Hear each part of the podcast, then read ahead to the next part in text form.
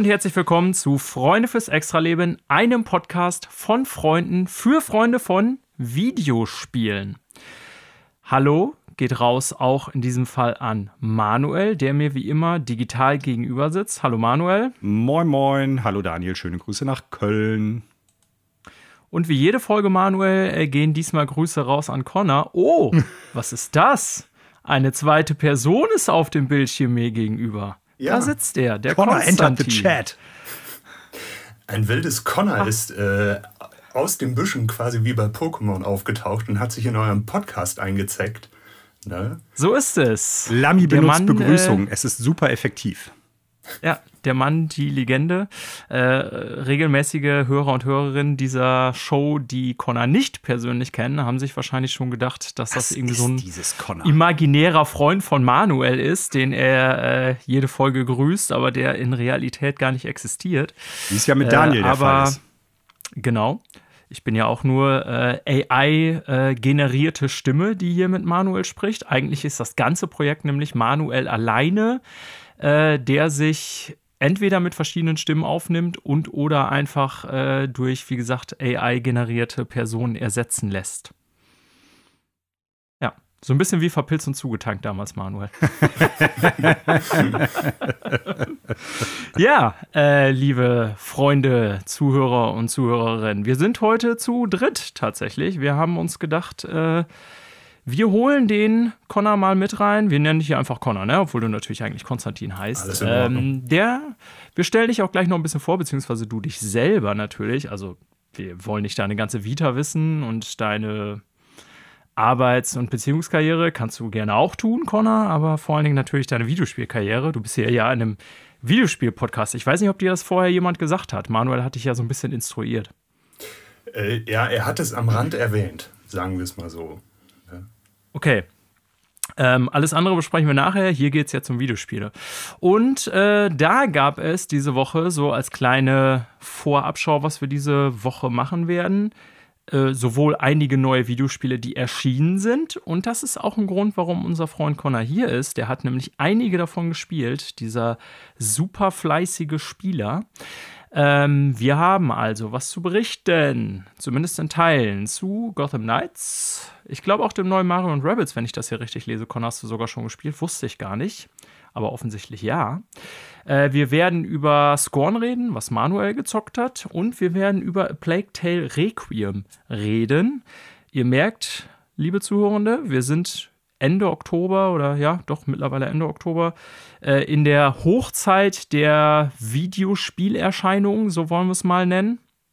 Nicht Erscheinung im, keine Ahnung, wie nennt man das, metaphysischen Sinne, Manuel, sondern äh, wir sind in dem Teil des Jahres, in dem mit Abstand normalerweise und auch dieses Jahr die meisten Videospiele rauskommen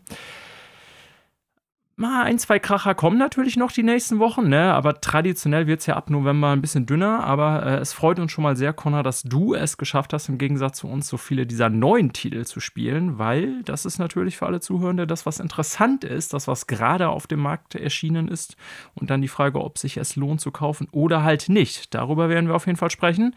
Und äh, es gab diese Woche ja auch einiges im Bereich News ich sag mal, es war so allgemein, so was dies, das Business oder die Videospielbranche angeht, eher eine etwas schmalere Woche. Aber wir wurden ja mit zwei äh, Streams versorgt, mal wieder. Das zieht sich ja mittlerweile permanent über das ganze Jahr. Und wir reden natürlich hier ausführlich über das große Comeback von, naja, ich wollte gerade Silent Hill sagen, man kann fast vielleicht sagen Konami. Denn äh, mm. die Alten unter uns wissen es. In den 80ern und 90ern war Konami eine wahnsinnig große Nummer, haben jetzt Jahre, spätestens seit dem Ausscheiden von Kojima, eigentlich kein Interesse mehr gehabt an Videospielen. Und ich oh. glaube, aber da reden wir dann später drüber, ja. Das kann man schon in gewissen Kontext setzen hier. Ja, also ganz stimmt es nicht, Manuel. Du, ich höre gerade schon ein Räuspern da im Hintergrund. Ja, ähm, genau. Natürlich hat Konami auch zwischendurch einiges gepublished, aber äh, über Silent Hill und ein womöglich etwas wieder aktiveres Konami im Bereich Videospiele reden wir da natürlich in den Nachrichten, genauso wie über das Resident Evil Showcase. Ja, und dann gibt es noch so ein paar Sachen wie äh, Kontroversen um die alte Bayonetta-Sprecherin bezüglich des neuen Spiels, so nennen wir es mal. Der DualSense Edge, auf den ich mich lange gefreut habe, wurde angekündigt und äh, ja, wir haben, unsere Portemonnaies haben Gedanken dazu. Ähm, und dann werden wir auch noch über ein, zwei Gerüchte zum Ende der Sendung sprechen. Also jede Menge Material, würde ich sagen. Alleine mit den aktuellen Spielen werden wir hier schon die halbe Sendung locker füllen können. Ja. Wir fangen aber, wie erwähnt, erstmal mit dir an, lieber Connor. Und zwar interessiert natürlich jetzt alle Zuhörenden neben den vielen Videospielen, die du mitgebracht hast, vielleicht auch so ein bisschen, wer du dann bist. Und äh, da beschränken wir uns natürlich mal auf deine Videospielleidenschaft. Ich habe dich ja schon vorgestellt als sehr fleißiger Zocker. So äh, sehe ich das zumindest. Ich glaube, du hast dieses Jahr von uns dreien hier, würde ich eine Wette annehmen, die meisten Spiele durchgeballert. Ähm, ja, sag uns doch einfach mal ein bisschen was dazu, so wie so deine, du bist ja ein bisschen jünger als Manuel und ich, ne? Wann so deine Videospielkarriere und so weiter angefangen hat. So richtig weiß ich das selber gar nicht, wenn ich ehrlich bin. Also meine Videospielkarriere begann eigentlich schon relativ früh, ist dann aber wieder abgeebbt und ist dann eigentlich quasi mit dem ersten Gehalt, was man nach der Ausbildung bekommen hat, eigentlich wieder ja, aufgeflammt, als ich mir von meinem ersten Gesellenlohn eine Xbox 360 damals noch im Mediamarkt in Rheine am Bahnhof gekauft habe, wo heute der Decathlon drin ist. Und mein allererstes Spiel, was ich mir dazu geholt hatte, war Dead Space. Ich kannte es aus dem Fernsehen mm. und habe gedacht, das muss ja wohl der Hit sein.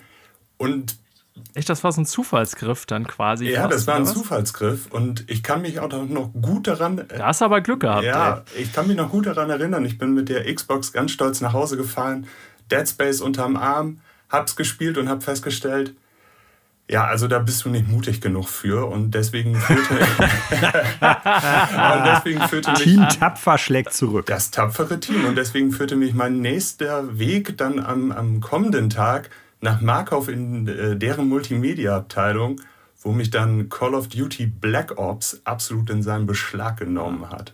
Ne? Und so bin ich dann quasi von der 360 auf die Xbox One gekommen. Irgendwann kam dann noch eine PlayStation 4 hinterher. Ja, und jetzt sind wir aktuell so bei, der, äh, bei den Series-Konsolen angelangt und auch bei der PS5. Und zwischenzeitlich landete dann auch noch eine Nintendo Switch im Haus, die dann die Wii U abgelöst hat. Genau. Spiele genre-technisch würde ich sagen, ist es eigentlich ein wilder Mix. Shooter, Action-Adventure, äh, Adventure, Entschuldigung. Ähm, und auch mal ganz gerne mal ein Rennspiel. Ne? Also hm. weniger ein Genre, sondern eher ein, eine bunte Mischung. Ich denke, das trifft ganz gut. Das äh, hätte ich jetzt von außen auch bewertet. Ich kriege zwar nicht jedes Spiel mit, was du spielst, aber schon ja so über den Chat einiges. Und äh, da würde ich auch sagen, bist du neben Manuel hier ziemlich breit aufgestellt, vielleicht sogar noch ein bisschen mehr. Ja. Ne? Also sehr divers. Ähm, wenn du sagtest, das hat ziemlich früh angefangen, äh, was war so deine in deiner Kindheit deine erste äh, Videospiel? Ich weiß nicht, ob du selber eine Konsole oder PC hast oder so. Bei Manuel und so war es ja. Ja, ne, bei Manuel und mir war es doch, glaube ich, ein bisschen unterschiedlich. Ich mhm. muss mich jetzt selber bei Manuel mal zurückerinnern. Bei mir war es ja Nintendo der Anfang, also Game Boy, NES und dann Super Nintendo.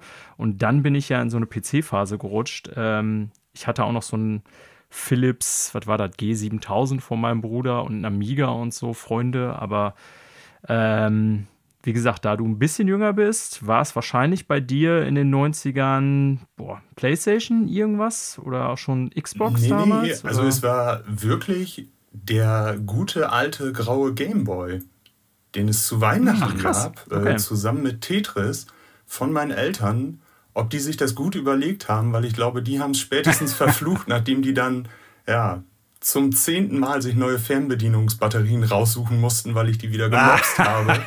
Und äh, so fing es eigentlich an. Es war der Einstieg, aber es, es ebbte irgendwann wieder ab und meine damaligen Arbeitskollegen haben gesagt, ey, dieses Call of Duty, das musst du spielen. Und ich war eher so ein bisschen so, ja, aber dieses Dead Space, das ist ja auch mega cool und dann zusammen mit der Konsole. Ja, und dann stellte sich heraus, also dieses Dead Space, das war mir einfach damals zu gruselig. Call of Duty musste ins Haus und äh, ist es dann letztendlich auch geworden. Genau. Ja, Aber du hast, ja, 360 ist ja eine. Ja, sorry, Manuel. Aber du hast Dead Space dann ja später noch durchgespielt, soweit ich das weiß, ne? Genau, ich habe den ersten Teil, irgendwann habe ich meinen ganzen Mut zusammengenommen, habe die Jalousien nach oben gezogen, habe gewartet, bis es wieder Tag wurde und habe es dann wieder angefangen. Genau. Ach ja. Ja, da freust du dich ja mit Sicherheit auf das äh, kommende Remaster. Ähm, ja, 360 wollte ich gerade sagen, ist ja schon auch, ähm, ja, also in den USA ja noch mal weit mehr als hier, aber so, ich sag mal, eine Boom-Generation gewesen. Also für Microsoft ja sowieso, weil die Original-Xbox ist ja, ja, ich sag mal, in seinem Verbreitungsgrad und an dem, was da so an ähm, Spielen kam, glaube ich, eher noch so ganz klar Dritter rein gewesen, würde ich behaupten. Ich weiß die Verkaufszahlen jetzt gar nicht von damals, Manuel. Vielleicht hast du das noch im Kopf. Aber wie auch immer, PlayStation war ja zu dem Zeitpunkt sehr dominant, ist ja vor allen Dingen in Europa so gewesen, äh, schon immer. Aber äh, ich denke mal, mit der 360 sind wie du äh, auch nicht wenige in Berührung gekommen, die in dem Alter angefangen haben zu zocken oder wieder mhm. zu zocken oder wie auch immer. Ne? Ähm, bei mir war das ja ähnlich. Ich hatte ja auch, habe ich ja mal ganz am Anfang in dieser Episode berichtet, dass ich so in meinen äh, Teen-Jahren, also ganz aufgehört habe ich zwar nie, aber echt relativ wenig gezockt habe. So, da war so der äh, Ausstieg aus PC-Spielen, habe ich seitdem auch nie wieder angefangen. Und selbst bei den Nintendo-Sachen und Nintendo-Konsolen hatte ich eigentlich immer, Manuel weiß das noch, eigentlich wirklich nur so das Minimum gespielt habe. So richtig hat das echt erst wieder bei mir, sogar später als bei dir, äh, in den 20ern angefangen. Was wahrscheinlich auch daran liegt, dass wenn man wie du, Connor, eine Ausbildung macht und danach äh, Kohle verdient, natürlich sehr viel schneller Kohle verdient, als als äh, pisseliger Student wie Manuel und ich.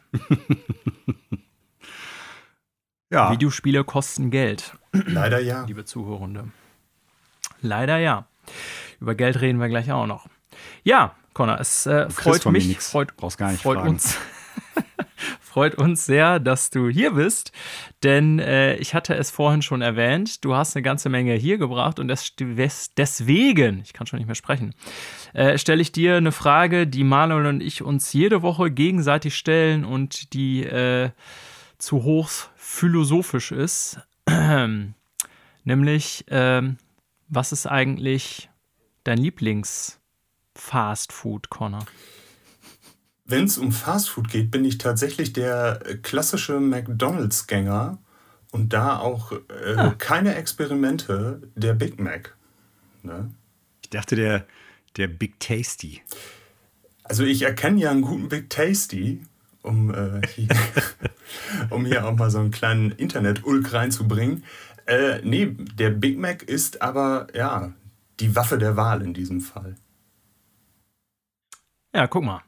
Da bringst du auch äh, da ja, äh, ich sag mal, eine gewisse Würze mit rein, die wir hier noch nicht haben bisher. Also nicht, dass Marlon und ich mal äh, nie bei McDonalds landen würden, aber so ganz ehrlich, so einen labberigen Veggie-Burger bei McDonalds, obwohl die gar nicht mehr so scheiße sind, aber äh, das ist jetzt nichts, worauf man sich so freut in meinem Fall. Das ist äh, eher so, da landen wir normalerweise, ich und meine Frau, wenn wir irgendwie auf dem Weg in Urlaub sind und es mal wieder nicht geschafft haben, irgendwie äh, in der Zeitplanung entsprechend zu essen oder so und dann fährt man nach zwei Stunden oder auf der langen Rückfahrt irgendwie am McDonalds oder was weiß ich was.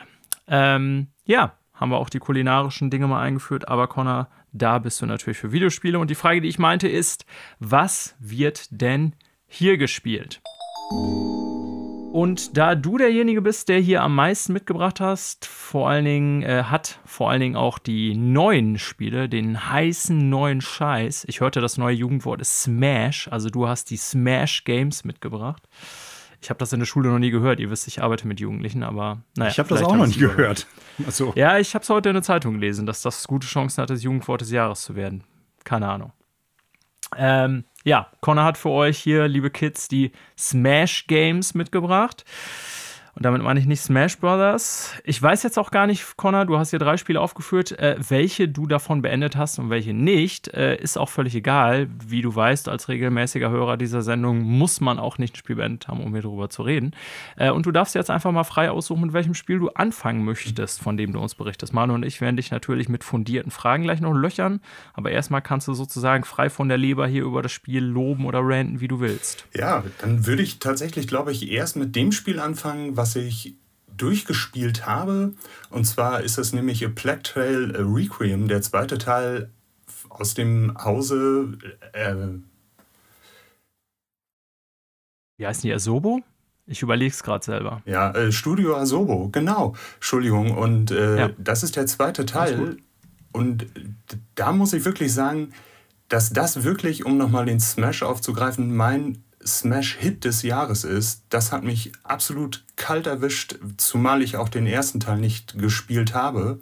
Und da muss ich wirklich sagen, das äh, ist ja mein Überraschungshit des Jahres. Also Wirklich? Ich war jetzt gar nicht darauf vorbereitet. Ich hatte ja so ein paar Sachen gelesen, die wir hin und her geschrieben haben. Hab dich ja auch, war ja sehr interessiert an deiner mhm. Meinung. Aber ich habe jetzt gar nicht damit gerechnet, dass du äh, damit um die Ecke kommst, dass du so begeistert bist von dem Spiel. Ja, und ich glaube, das liegt auch eher daran, oder was damit hinzufügt oder hinzuträgt, ist, dass ich den ersten Teil ehrlich gesagt nicht gespielt habe. Der flog bei mir auch so ein bisschen unter dem Radar. Ich hatte eher, als der rausgekommen ist, meinen Fokus auf diese großen Blockbuster AAA-Spiele gelegt was ja der erste Teil und auch der zweite bei weitem ja nicht wirklich ist.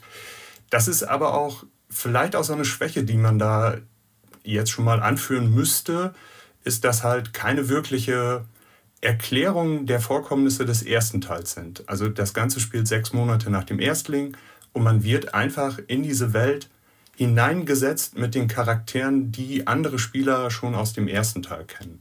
Also es gibt wirklich kein Recap, keine Zusammenfassung. Monkey Island hat es ja smart gelöst mit so einem Bilderbuch, wo man dann auf einzelne Elemente klicken konnte und der Sprecher einem was erzählt hat. Und in dem Fall ist es so, das Spiel beginnt, man wird reingesetzt und es gibt einen, ja, es gibt quasi eine kurze Anfangssequenz, wo einem so die grundlegenden Sachen tutorialmäßig erklärt werden. Und dann beginnt das eigentlich auch schon nahtlos mit der Story. Ne?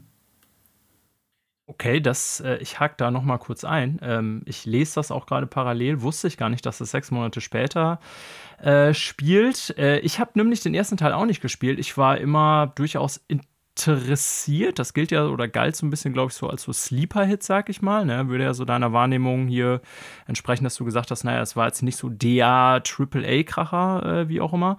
Ähm, aber ich lese das gerade mal hier. Also es geht auch äh, Amikia und Hugo de Rune, vermute ich, weil französisch, mit genau den gleichen Charakteren aus dem ersten Teil weiter, oder? Also ich meine, du hast den ersten nicht gespielt, aber weißt du das, oder? Ja, also es geht genau mit den gleichen Charakteren weiter. Ich hatte dann weil es mich irgendwann interessiert hat, hatte ich mir so einen kurzen Story-Recap angeguckt bei YouTube, den noch nicht mal Timo Sobo selber erstellt hat, sondern das war ein ganz normaler YouTube-Kanal mit ein paar tausend Abonnenten, der hatte das dann zusammengeschnitten. Und da werden halt einfach so diese grundlegenden Charaktere einfach nochmal erzählt, die im zweiten, auf, im zweiten Teil auftauchen. Zum Beispiel die Mutter taucht mit auf. Und wenn man den ersten nicht gespielt hat, wirkt das einfach so, als ob man da einfach reingeworfen wird in diese Welt und in diese Charaktere. Von daher war das schon ganz hilfreich zu sehen.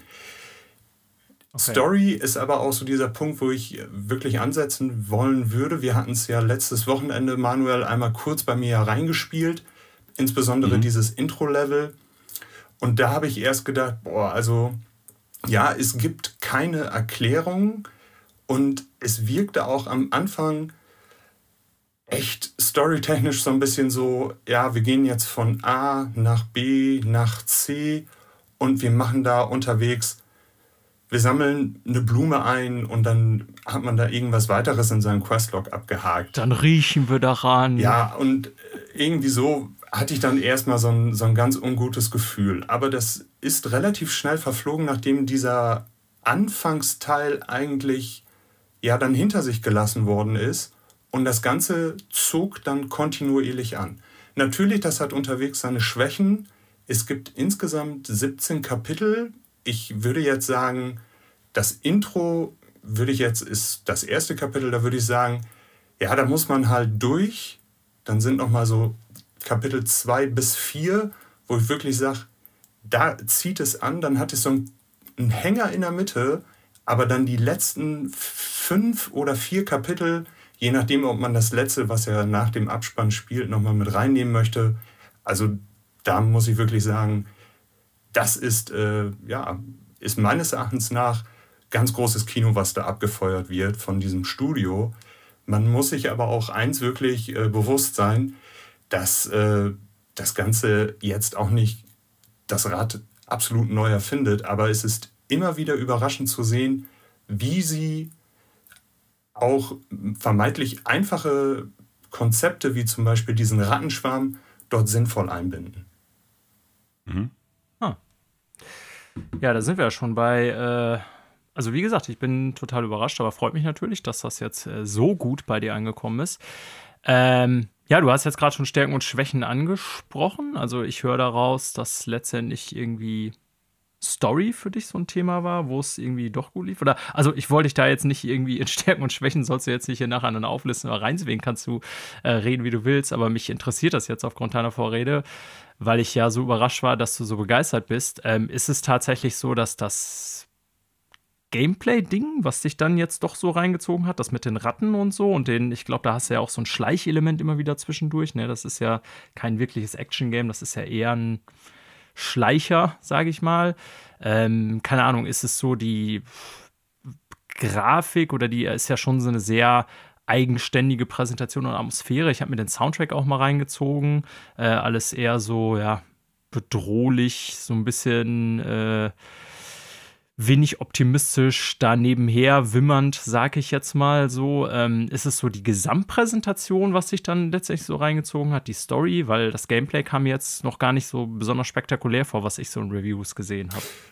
Also es ist eigentlich, und da muss ich auch gleich zu Gotham Knights noch, da werde ich darauf eingehen, es ist eine gute Kopie von vielen Konzepten, die ich in den letzten Jahren gut fand, die auch einzeln ihre wirkliche ihre Nachteile mitbringen.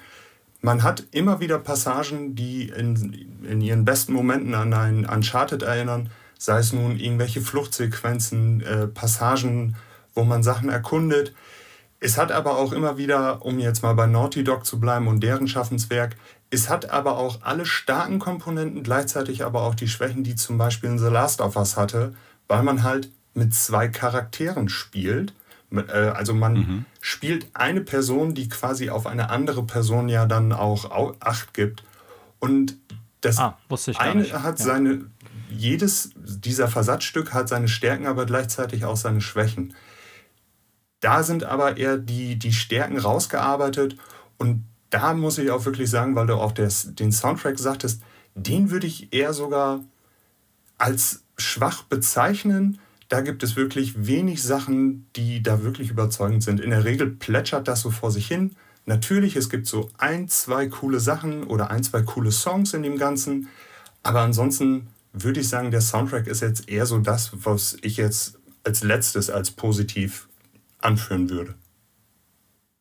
Hm. Deckt sich durchaus mit meinen Eindrücken. Also fand ich nicht schlecht, aber äh, wie du schon sagtest, plätscherte so dahin. Ich habe diese Woche beide durchgehört, auch von dem alten Teil während ich am Schreibtisch saß, äh, habe mich jetzt auch nicht mega krass drauf fokussiert, aber da ist jetzt war auch nicht so, was für mich mega herausstach, sag ich mhm. mal.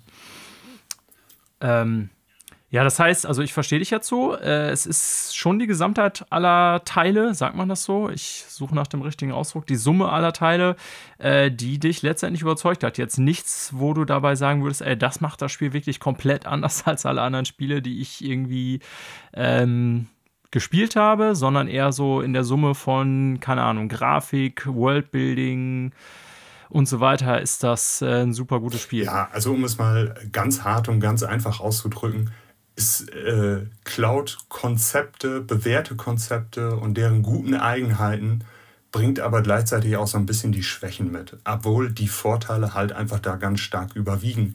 Natürlich dreht man manchmal so mit den Augen, wenn man dann aufgrund des Rattenschwarms, die ja auch, und Grafik, das ist auch ein guter Stichpunkt, den du eben brachtest, den ich auch nochmal aufgreife. Also da ist ja die Unreal Engine 5 äh, mit am, am Start. Und wenn da was zerbricht, zerbricht das halt in tausende Einzelteile.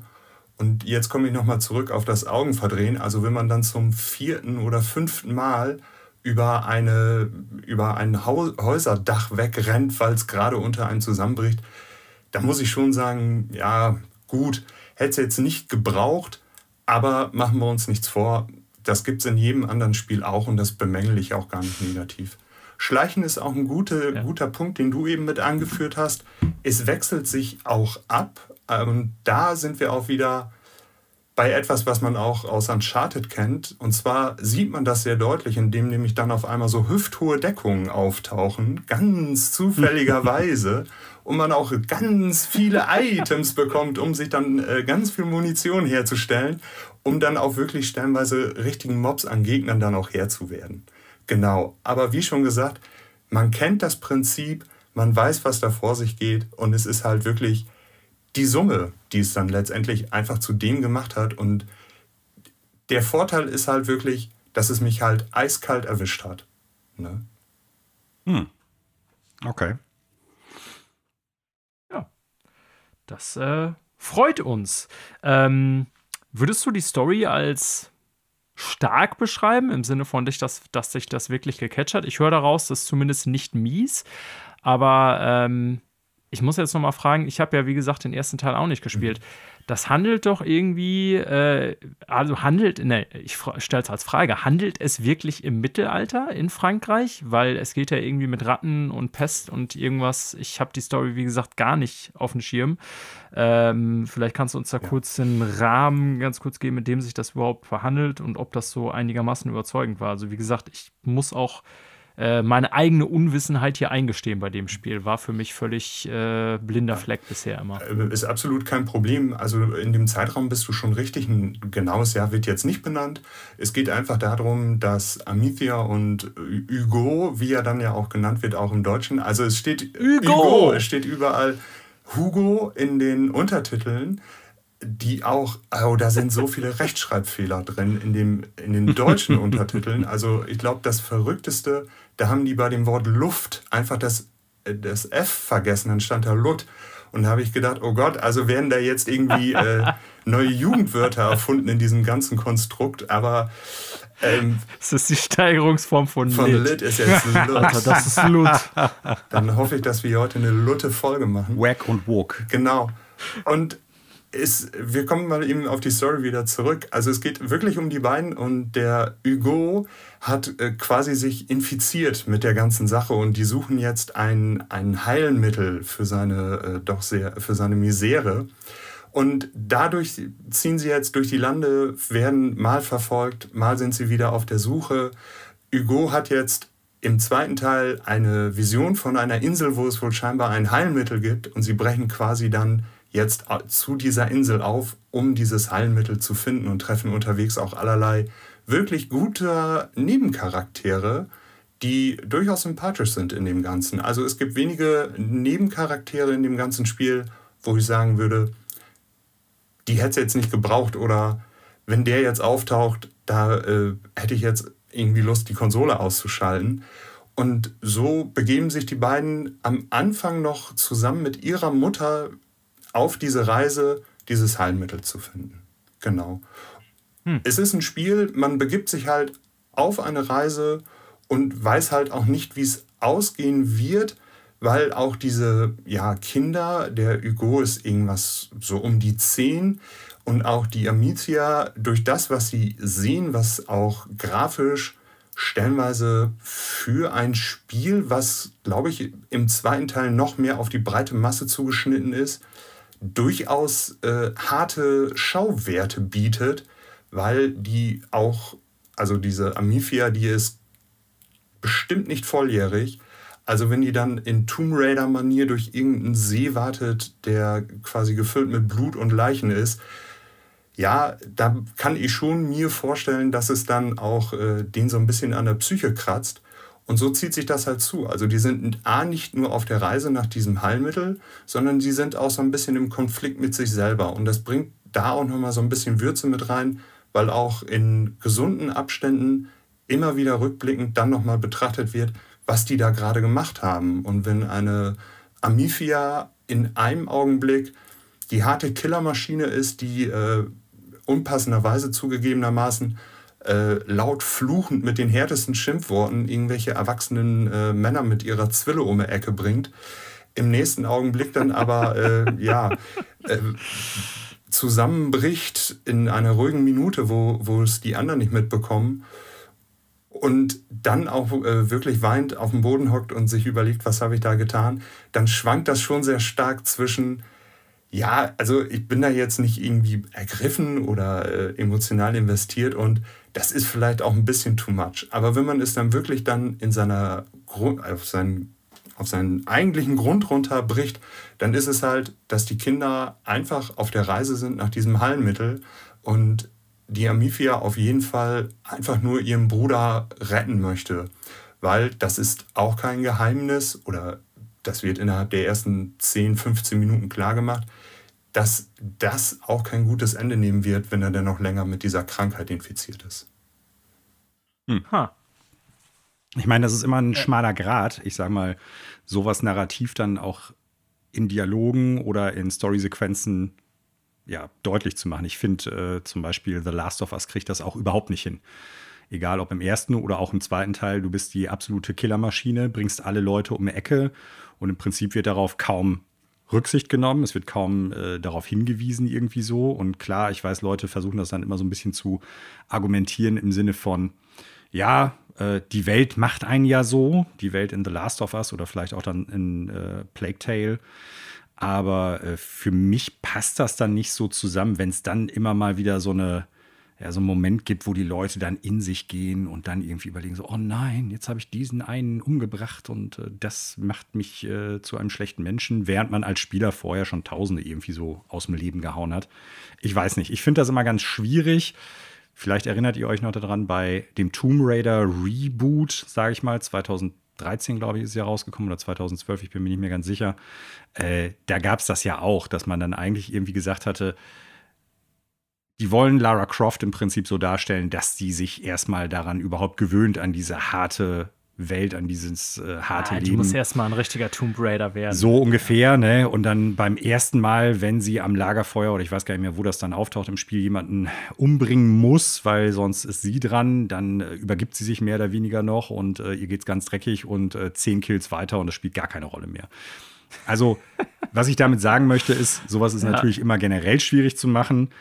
Bei mir ja. funktioniert das in der Regel nie wenn sie dann mal irgendwie so eine Sequenz einstreuen, wo dann gezeigt werden soll, ja, eigentlich ist das doch auch nur ein Mensch, aber nach der einminütigen ja. Einblendung von irgendeiner nett gerenderten Zwischensequenz äh, übergibt man dem Spieler, der dann ja ein Meuchelmörder ist, äh, das Heft. Und äh, das hat dann keine Auswirkungen mehr auf diesen Charakter. Also es ist, weiß ich nicht, ist immer schwierig wollte ich sagen, das ist ja der klassische, ich sag mal, äh, emotionale Disconnect oder ich weiß gar nicht mehr, wie was immer bezeichnet wurde im Englischen, äh, den du bei Nathan Drake auch immer hast. Äh, ja. Sympathischer mhm. Typ, aber halt Voodoo eigentlich ein Massenmörder, glaube ich. ja, das genau, war nämlich so. auch das, was mir jetzt ähm, gerade eingefallen ist. Ja. Also ich glaube, ähm, ich gebe dir da recht, das reißt einen manchmal raus, aber ich finde es irgendwie sympathischer, wenn es dann irgendwie nochmal rückblickend betrachtet wird, wie es dann in einem Uncharted ist wo Nathan Drake quasi diesen Berg aus Leichen herabsteigt, den er da gerade fabriziert hat und dann seine Frau in den Arm nimmt. Also da muss ich auch wirklich sagen, da bin ich eher auf der Seite, ja, dann sollen die doch zeigen, wie die Leute da ähm, ja emotional äh, gerade das jetzt reflektieren, bevor Nathan Drake äh, quasi auf dem Weg zur Pommesbude zehn Leute abgeknallt hat. Ne? So. Ja. Man kann natürlich jetzt argumentieren, Connor, äh, der ist halt so abgeklärt nach vier Spielen, den stört er da halt auch gar nicht mehr. Ne? Stimmt. Ja, aber das ist halt auch ein, ähm, ja, ich sag mal ein Thema, haben Manuel und ich ja auch schon mehrfach angesprochen, dass äh, Gewaltausübung an sich natürlich nach wie vor bei vielen Videospielen irgendwie ein fester Gameplay-Bestandteil ist und da dann ja automatisch diese äh, Dissonanz entsteht, oft wenn man dann irgendwie gleichzeitig so nachvollziehbare Charaktere haben will, weil für normale Menschen ist das eher verstörend, wenn man äh, hunderte Leute verstümmeln würde. Aber nun gut, äh, zurück zu Plague Tale, wir wollen nicht zu weit abschweifen. Ähm, also sehr viel Lob von dir, Connor. Äh, mich würde noch zur Story interessieren. Ähm, natürlich jetzt spoilerfrei ist klar, aber ich denke mal, die Informationen grundsätzlich ist ja kein Spoiler. Du hast das jetzt gerade schon hier sehr nachvollziehbar, wie ich finde, für mich als Unwissenden dargelegt, äh, woher die kommen bei Teil 1 und worum es dann in Teil 2 geht. Ähm, lässt sich aus dem Ende klar erschließen, dass es einen dritten Teil geben wird, geben könnte, geben muss, oder ist tatsächlich da was beendet? Ja, also wenn man sich die äh, Post-Credit-Scene nicht anguckt, dann kann man wirklich davon ausgehen, dass es auch mit dem zweiten Teil sein Ende findet. Zumal das Ganze, so wie ich auch äh, im Vorfeld in Vorbereitung gelesen habe, auch nur auf zwei Teile ausgelegt war. Ne? Ah, okay. Das weißt Wenn du. Natürlich ja. jetzt Microsoft äh, die große äh, Kriegskasse auspackt, ist, glaube ich, Timasobo äh, die letzten, die jetzt sagen, wir machen keinen dritten Teil mehr. Aber ich glaube, wenn man den zweiten beendet hat und selbst mit der äh, besagten Post-Credit-Scene, hat das Ganze ein sehr gutes Ende bekommen wo man eigentlich nichts weiter zu sagen muss oder keine, keinen neuen Teil von braucht. Es ist, okay. ist ein guter Abschluss. Ne? Ich glaube, das, das größte Lob, was man dem Spiel eigentlich machen kann, ist halt, dass es mich so weit bekommen hat, dass ich trotz dem vollen, wirklich vollen Spieleherbst echt äh, gerade drauf und dran bin, den ersten direkt nachzuholen Ha, weil ich halt wirklich wissen Das wäre meine nächste ne? Frage ja. gewesen, ob du den dann noch nachholen Definitiv, ja, definitiv. Okay. Ja. Manuel, weiß nicht, hast du noch Fragen zum Spiel? Sonst bliebe mir nur noch die Frage zur Wertung eigentlich, die mich natürlich sehr interessiert, was Connor hier gleich raushauen wird. Wir sind ja hier, wie du weißt, wahrscheinlich Connor in einem, ja, also haben wir nie offiziell verabredet, Manuel, aber wir sind eigentlich in einem 10-Punkte-System hier. Das heißt, 10 ist unser Maximum. Ähm, ja, aber wie gesagt, bevor wir dazu kommen, vielleicht Manuel noch irgendwelche Fragen zum Spiel an sich. Nein, ich habe keine. Dann hau es uns um die Ohren, Connor, wie ein Big Mac. Also, da würde ich wirklich sagen, ich gebe dem Ganzen 9 von 10 Punkte. Ui. Äh, aber auch nur, weil ich ja so ein bisschen darauf hoffe, dass ich vielleicht in 14 Tagen bei God of War die 10 von 10 ziehen kann. Nein, es ist ein wirklich gutes Spiel. Es hat Stärken, es hat auch ein paar Schwächen, die mich da auch wirklich von abbringen, da so ein bisschen, da jetzt die volle Punktzahl zu ziehen. Aber ich muss schon sagen, unter den ganzen Spielen, was dieses Jahr wirklich viel gewesen ist, ist es schon mit eins der besten Spiele. Also es würde mich nicht wundern, wenn das so letzt, letztendlich in den Top 3 meines Jahres landet, auf einen der weit vorne liegenden Plätze. Ja. Mhm. Ja, okay. Äh, sehr gut. Freut mich, freut mich. Äh, auch äh, finde ich äh, sehr gut hier nachge nachvollziehbar dargelegt, Connor. Äh, da muss ich das Spiel ja irgendwie leider doch nochmal auf meine Liste aufnehmen. Ich gucke mal gerade, was es bei Metacritic hat. 86. Bist du also nicht so weit von weg. Auch ein bisschen besser als der erste Teil tatsächlich, der 83. Ja, und die Hürde, Aber, ja. die Hürde ist ja auch ja. gering, weil es ist ja immerhin Day One im Game Pass ge äh, gewesen. Mm. Und äh, Zumal auch der Erstling jetzt auch mit dem Game Pass ist. Aber ich muss erstmal die ganzen Spiele jetzt erstmal durchspielen oder so weit spielen, bis ich da äh, ja auch Luft für habe. Ne? Ja, ja, das ist klar. Also hatte ich jetzt nicht verstanden, dass du unmittelbar den ersten Teil spielen willst. Game Pass Day One ist äh, ein sehr gutes Stichwort, um hier äh, ins nächste heiße Smash-Spiel zu wechseln. Auch ein Spiel, was ich tatsächlich noch nicht gespielt habe, ähm, aber das mich sehr interessiert. Deswegen habe ich mir relativ viel an äh, Reviews und so dazu reingezogen. Manuel ist derjenige von uns, der Scorn gespielt hat. Das und, stimmt.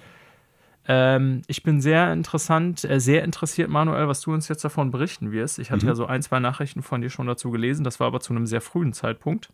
Ähm, vielleicht erstmal zu Scorn an sich. Äh, Scorn ist ja eigentlich schon ewig in Entwicklung, wenn ich das richtig sehe, korrekt? Äh, also das Game ja, wurde ja, ja, vor, also ob es jetzt wirklich das Spiel schon damals war, ähm, das wir äh, jetzt heute sehen, ist eine ganz andere Frage. Ne? Ja. Aber das Spiel ist ja, äh, boah, ich müsste es jetzt gerade nachgucken, wann überhaupt? 2013, glaube ich. Ja. Ne? Schon äh, irgendwie sowas die Ecke. Ich finde es jetzt gerade so schnell nicht, aber sehr lange schon angekündigt gewesen, ewig in der Versenkung verschwunden. Und dann haben wir hier in der Sendung ja auch drüber gesprochen. Äh, letztes Jahr, glaube ich, zum ersten Mal wieder neu vorgestellt worden. Sehe ich das richtig? Äh, ja, also ich bin da jetzt nicht hundertprozentig drin. Ich habe das Spiel jetzt nicht, seitdem es das erste Mal angekündigt worden ist, beobachtet oder weiterverfolgt oder so. Das, ich kann dir gar nicht mehr genau sagen, wann ich das erste Mal davon gesehen oder gehört habe. 2014 hatte. Also, lese ich jetzt, jetzt habe ich es gefunden, wurde es das erste Mal angekündigt. Ja, und ich glaube, zwischendurch ist es dann immer mal wieder in der Versenkung verschwunden. Es gab vor einiger Zeit, ich weiß gar nicht, ähm, vor vier, fünf Jahren gab es auch mal eine Demo dazu. Ähm, da war das Spiel, ich sag mal, zumindest ein bisschen schon so, wie es heute auch aussieht oder ist. Ähm, ja. Für die Leute, die es noch nicht kennen, es ist im Prinzip ein First-Person-Spiel. Ich benutze jetzt bewusst nicht den Ausdruck First-Person-Shooter, da komme ich gleich noch drauf, warum. Was in einer Welt spielt, die sehr stark an HR Giga oder Beksinski erinnert. Also so sehr, sehr, ich weiß nicht, wie man diesen, diesen Kunststil nennt, sehr surreal, sehr bizarr, sehr grotesk aussehende äh, Designs. Also so dieses, dieses biomechanische von Giga, wer halt Alien kennt, der weiß, äh, ja. ich sag mal im Großen und Ganzen, was damit gemeint ist. Ansonsten müsst ihr das vielleicht mal googeln, wobei auch da müsste man unter Umständen sagen, nicht alles, was der gute Herr Giga gezeichnet hat, ist auch äh, auf dem Arbeitsplatz als Desktop für den PC tauglich. ähm, das hast du sehr schön umschifft. Also von, von daher dem, von sollte ganzen, man dann äh, sexuellen Content und so. Genau, ne? Äh, ja. Sollte man ein bisschen drauf achten. Also es ist sehr bizarr, sehr grotesk, aber das macht den Reiz dieses Spiels in dem Zusammenhang auch aus. Ne? Und es sieht wirklich aus, als ob äh, Giga dafür das Design gemacht hätte. Also das äh, könntest Screenshots davon nehmen und es würde sehr, also jeder wird, wird sagen, ja, alles klar, das ist irgendwie ein Design, was Giga gemacht hat. Und das finde ich jetzt überhaupt nicht schlimm. Im Gegenteil, äh, ich würde mir sowas niemals irgendwo hinhängen, aber ich mag halt, wie bizarr das ist. Und das unterstreicht einfach, dass man ja in irgendeiner bizarren Welt ist, die halt echt gar nichts mit unserer zu tun hat. Ne? Oftmals hast du ja mhm. so im Science-Fiction-Bereich Situationen oder Charakterdesigns und äh, ja, Umgebungsdesigns, die orientieren sich dann irgendwie lose an unserer Welt. Als, als Negativbeispiel bringe ich jetzt einfach mal Avatar an, die, äh, den James Cameron-Film, von dem ja bald der zweite Teil auch kommt. Äh, das äh, sieht halt aus wie irgendwie jemand, der Dschungelbilder und Tierbilder und so genommen hat und hat dann gesagt, ja gut, dann haben die jetzt vier Flügel oder dann ist die, dann sind die Blätter jetzt grün oder so, ne? Oder also das ist so, das, das ist alles noch sehr nah an unserer Welt, wie wir sie kennen. Und sowas wie bei Scorn, das ist halt wirklich total fremdartig und ja. bizarr. Also du erkennst zwar Formen wieder, äh, was weiß ich, Arme, Beine, Hände oder irgendwie sowas, ne, Augen. Aber es ist halt so surreal, so bizarr, dass es halt echt fre richtig fremdartig wird. Und das ist eine ganz, ganz große Stärke des Spiels. Das finde ich sehr, sehr cool, wenn man halt wirklich in eine Welt abtauchen möchte, mehr oder weniger, die einfach so komplett anders ist. Und das schafft das Spiel. Und das schafft das Spiel vor allen Dingen auch dadurch, dass halt nichts erklärt wird. Was, glaube ich, durchaus auch für manche Menschen ein schwieriger Punkt sein wird. Also, dir wird keine Aufgabe gegeben. Die wird keine Erklärung gegeben, wer oder was du bist, warum du da bist, warum du irgendwie versuchst, dies oder jenes zu machen. Und dementsprechend wacht man mehr oder weniger auf, beziehungsweise ich sage das jetzt mal so, man wird aus so einem ja, biomechanischen Etwas geboren und äh, fängt an, in dieser bizarren Welt rumzulaufen. Und dann findet man halt äh, ja, Schlüssel, man findet Waffen, in Anführungsstrichen Waffen, und erweitert so ein bisschen sein Repertoire, aber jetzt nicht irgendwie sehr, sehr, sehr, sehr weitreichend. Also ich habe jetzt gerade die vermutlich letzte Waffe gefunden. Ich habe das Spiel noch nicht durch, sollte ich vielleicht sagen. Und versucht einfach voranzukommen. So, und zu sehen, wohin führt mich eigentlich diese Reise durch diese bizarre Welt. Ja. Wie gesagt, man hat keine wirklichen Zwischensequenzen. Klar, es gibt mal so kleine Vignetten, wo dann halt irgendwie was gezeigt wird, äh, wenn ein Gegner jetzt gerade irgendwie auftaucht oder wo man in der Welt einen Schalter umlegt und es passiert was. Aber es ist jetzt nicht so, dass Story-Sequenzen kommen oder sowas. Es gibt keine Sprache, es gibt keine, keinen Text, der eingeblendet wird, es gibt keine Collectibles, was, wie ich finde, auch in dieser Welt überhaupt keinen Platz hätte, weil was sollte man da sammeln? Und was sollte man im Prinzip auch damit wollen? Als Lebewesen, das sich in dieser Welt befindet. Und das Ganze unterstreicht tatsächlich wirklich einfach nochmal, wie fremdartig diese Welt ist, in der man sich aufhält. Und das, finde ich, funktioniert richtig, richtig gut. Das Audiodesign unterstreicht das auch meistenteils sehr gut. Man hat eher so sphärische Klänge, die oftmals beunruhigend sind. Man hat äh, wenig bis gar nicht wirkliche Musik im weitesten Sinne. Und mir gefällt das Spiel bisher sehr, sehr gut. Das ist ah. ein, ich sage das jetzt mal mit meinen Worten, ein Spiel, was wenigen Leuten gefallen wird. Also so wie ich eure beiden, ich sag mal, Geschmacksrichtungen, was Videospiele betrifft, einschätze, wird das überhaupt nichts für euch sein. Weil es halt tatsächlich, und jetzt kommen wir zu meinem Eingang, Eingangspunkt, äh, es ist halt kein Shooter, auch wenn man Waffen hat. Es ist halt kein First-Person-Shooter. Es ist im weitesten Sinne, würde ich es eher mit einem Walking Simulator mit Puzzeln vergleichen. Und ich glaube, wenn man da dran geht und man sieht halt vielleicht in Trailern, man hat eine Waffe und man schießt auf Monster oder sowas, das hat, also das kommt drin vor, aber das ist bisher da, wo ich bin, eine Marginalie. Also es ist, das Spiel will eigentlich gar nicht, dass man mit den Gegnern da kämpft, sondern in den weitesten, äh, in den besten Momenten versucht, die entweder ihre Sachen machen zu lassen. Also es ist oftmals so, es, bis jetzt habe ich drei oder vier unterschiedliche Monster gesehen äh, wenn man die einfach machen lässt, dann verschwinden die wieder. Dann äh, wuseln die sich irgendwo in die klebrige Masse der Umwelt, graben sich da ein und äh, sind damit mal weg. Oder gehen halt ihre ja. Wege und machen nichts. Erst wenn die einen dann sehen oder wenn man die angreift, passiert was.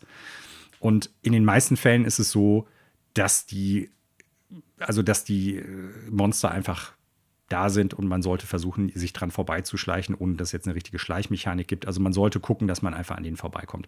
Denn das Kampfsystem zum Guten oder zum Schlechten ist halt wirklich sehr, äh, ja, sehr mau, wenn man es als Shooter spielen möchte. Es gibt jetzt einen, einen Kampf, den ich äh, heute Morgen noch hatte, bevor wir aufgenommen haben. Das ist, sage ich mal, so eine Art Bosskampf, den ich da gemacht habe. Da muss man schon so ein bisschen mehr darauf achten. Ähm, es wird auch deutlich, dass es halt kein richtiger Shooter ist und dass es da halt dann in solchen Sequenzen auch wirklich ja, weniger gut funktioniert als in anderen. Aber es ist halt äh, ja sehr, sehr, sehr langsam. Und auch das wird vielen Leuten nicht schmecken. Ne? Also es ist genau diametral entgegengesetzt zu sowas wie Doom, den neuen Doom-Spielen. Und mir ja, gefällt das sehr gut. Habe ich gleich noch eine Frage zu. Erstmal ja. vorweg, äh, es freut mich sehr und ja, also überrascht mich jetzt nicht, irgendwie gar nicht negativ konnotiert oder so, ähm, dass du das so gut findest. Also mhm. ich hatte damit jetzt einfach nicht gerechnet, will ich damit sagen, dass das ja. für dich durchaus ein, ein Hit wird. Ähm, ich habe das ja auch, ich habe das Spiel in den Trailern und so gesehen, hatte da auch eher so aufgrund der Perspektive wahrscheinlich einfach direkt so auf dem Schirm, naja, das wird wahrscheinlich schon irgendwie so ein, ich sag mal, Alien-Shooter sein als ich dann die Reviews gesehen habe, und das ist ja auch das, was du hier berichtest, ähm, ist mir klar geworden, okay, das ist eigentlich gar kein Shooter. Genau. Und ich muss sagen, das war für mich, hat das Spiel eigentlich direkt reizvoller gemacht, mhm. äh, ehrlich gesagt. Weil so gut ich die Optik auch äh, an sich ja, finde oder auch für Shooter geeignet finde, sagen wir es so, ähm, finde ich ja sehr viel interessanter, wenn man mal eben nicht da in so einer Alien-Shooter-Manier irgendwie durchrennt und alles kaputt macht und bla bla bla, sondern äh, du sagtest ja schon, das Ganze ist eher eigentlich ein Rätselspiel, ne? Und ich fand es auch sehr interessant, wie du selber hier berichtet hast, dass man so gar keine Anleitung kriegt. Man wacht ja auf mit diesem komischen Ding einfach, weiß, glaube ich, selber gar nicht genau, was man oder wer man ist und fängt da an, in dieser Welt rumzulaufen. Mhm. Äh, finde ich alles ganz reizvoll. Aber ich muss jetzt noch mal eben auf den letzten Punkt mit dem Kampfsystem hin äh, was fragen. Ähm, du hast ja selber schon gesagt, du hast das Spiel jetzt noch nicht durch. Also auf dein finales Urteil warten mhm. wir dann wahrscheinlich bis nächste Woche, vermute ich. Es ist ja in vielen Reviews ein großer Kritikpunkt gewesen, dass sie gesagt haben, also ich glaube, das spoiler ich nichts, aber das sage ich jetzt mal einfach so, dass irgendwann ab Mitte des Spiels halt äh, die Begegnungen mit Gegnern mehr werden mhm. und dass das eine ganz klare, krasse Schwäche des Spiels wäre, weil die äh, Shooter oder die Kampfmechanismen einfach super beschissen wären. Und ähm, ich habe mindestens zwei Reviews gesehen äh, von GameSpot und IGN, glaube ich, waren das die. Ich habe auch noch Game Informer gelesen oder was weiß ich was. Die sagen, naja, das Spiel wie du das gerade schon sagtest, will eigentlich, dass du Kämpfe vermeidest, gibt dir aber gar nicht die Möglichkeit immer dazu und dann wird es halt beschissen, weil du dich da durchquälen musst. Ähm, so wie ich dich jetzt verstanden mhm. habe, ehrlich gesagt, ist das ja schon so, dass du sagst, naja, also man muss ein bisschen Geduld haben, aber eigentlich gehe ich äh, Begegnungen mit den feindlich gesinnten außerirdischen Lebewesen eigentlich immer aus dem Weg. Äh, also ja, sprich, genau. es ist durchaus möglich. Also ich kann da natürlich nicht für die Leute sprechen, die dann die von dir benannten Reviews geschrieben oder gefilmt haben. Ja, ne? das also, ist klar. Das ist logisch. Ich ja. weiß jetzt nicht, mit welchem Mindset die da dran gegangen sind, welche Gedanken die hatten. Aber was ich sagen kann, ist halt, in den meisten Fällen ist es so, dass die dir vom Leveldesign her, und das könnte man teilweise natürlich auch als Schwäche interpretieren, zum Beispiel einen Raum geben. Also es gibt so ein, ich sag mal, so eine Art, ja, Gorilla-artiges Viech, auch wenn das überhaupt nicht wie ein Gorilla aussieht, das versucht dich zu rammen. So, ne? Und wenn es dich erwischt, dann bist du ziemlich sicher auch tot, weil äh, das Aufstehen, die Animationen von, von einzelnen Aktionen, die du machst, die dauern halt lange. Also, das ist ähnlich wie bei Red Dead Redemption 2. Die kannst du halt auch nicht abkürzen oder kannst die irgendwie abbrechen. Und weil das relativ lange dauert, bis du wieder aufstehen kannst oder bis die Animation zum Aufstehen abgelaufen ist, ist es durchaus möglich, dass in der Zeit, wo du aufstehst, deine Waffe halt anvisierst, gerade wenn du noch nicht die, ich sag mal, das Shotgun-Äquivalent hast und dann versuchst, diesen Gegner Platz zu machen oder zu erschießen, dass der dich ein zweites und ein drittes Mal trifft und dann bist du tot, selbst wenn du volle Energie hattest. Okay. Ähm, aber was die in der Regel dann immer machen, ist, dass du irgendwo ein Areal hast, wo du zum Beispiel das Viech in einen Kreis locken kannst, in so einen Gang, der in einem Kreis verläuft oder irgendwie so ein, ja, irgendwo in eine Röhre, wo du dann halt wieder am Anfangsort auskommst und dann kannst du es da reinlocken, wegrennen und dann äh, gehst du halt einfach den Weg entlang, den es vorher blockiert hat. Das wird dich ja. weiter verfolgen, ist ja auch Sinn und Zweck dann irgendwie, solange es dich sieht. Aber ganz oft ist das so. Ne? Und das Problem dabei könnte aber sein für viele Menschen, und das ist eine Stärke und eine Schwachstelle gleichzeitig, durch die Fremdartigkeit der Welt, also wie das Design ist, wie die Wände aussehen, der Boden und alles andere, wird es manchmal schwierig, auseinander zu klamüsern, wo, also oder schnell zu realisieren, da ist noch ein Gang. Also es gab Situationen, wo ich dann wirklich an einem Gang vorbeigelaufen bin weil das halt in der, in der biomechanischen Masse der Welt ein bisschen untergeht, weil ich das nicht registrieren konnte. Und ich persönlich finde das eigentlich super stark, aber es ist halt für, für viele Leute, die sich dann, glaube ich, nicht drauf einlassen können, sehr frustrierend, weil nochmal, es unterstreicht diese Fremdartigkeit. Ob das jetzt bewusst von den Designern so gemacht worden ist, ne? dass die gesagt haben, ey, pass mal auf, wir wollen gar nicht, dass die Leute sofort erkennen, hier ist noch ein Gang, da ist noch ein Gang oder sowas. Oder ob das ein Zufall ist, der jetzt bei mir einfach gut funktioniert, was so diese Fremdartigkeit der Welt betrifft, das kann ich nicht sagen. Ich persönlich okay. würde es als Stärke interpretieren, aber es wird für viele Leute ultra frustrierend sein. Ja. Und ich glaube, daher kommt dann auch diese Kritik an den Kämpfen. Plus, ich habe es noch nicht durch. Es kann sein, dass das natürlich jetzt in dem äh, weiteren ja, ja. Verlauf des Spiels so eklatant wird, dass ich dann hinterher auch sage, ey, totaler Quatsch, ist totaler Blödsinn.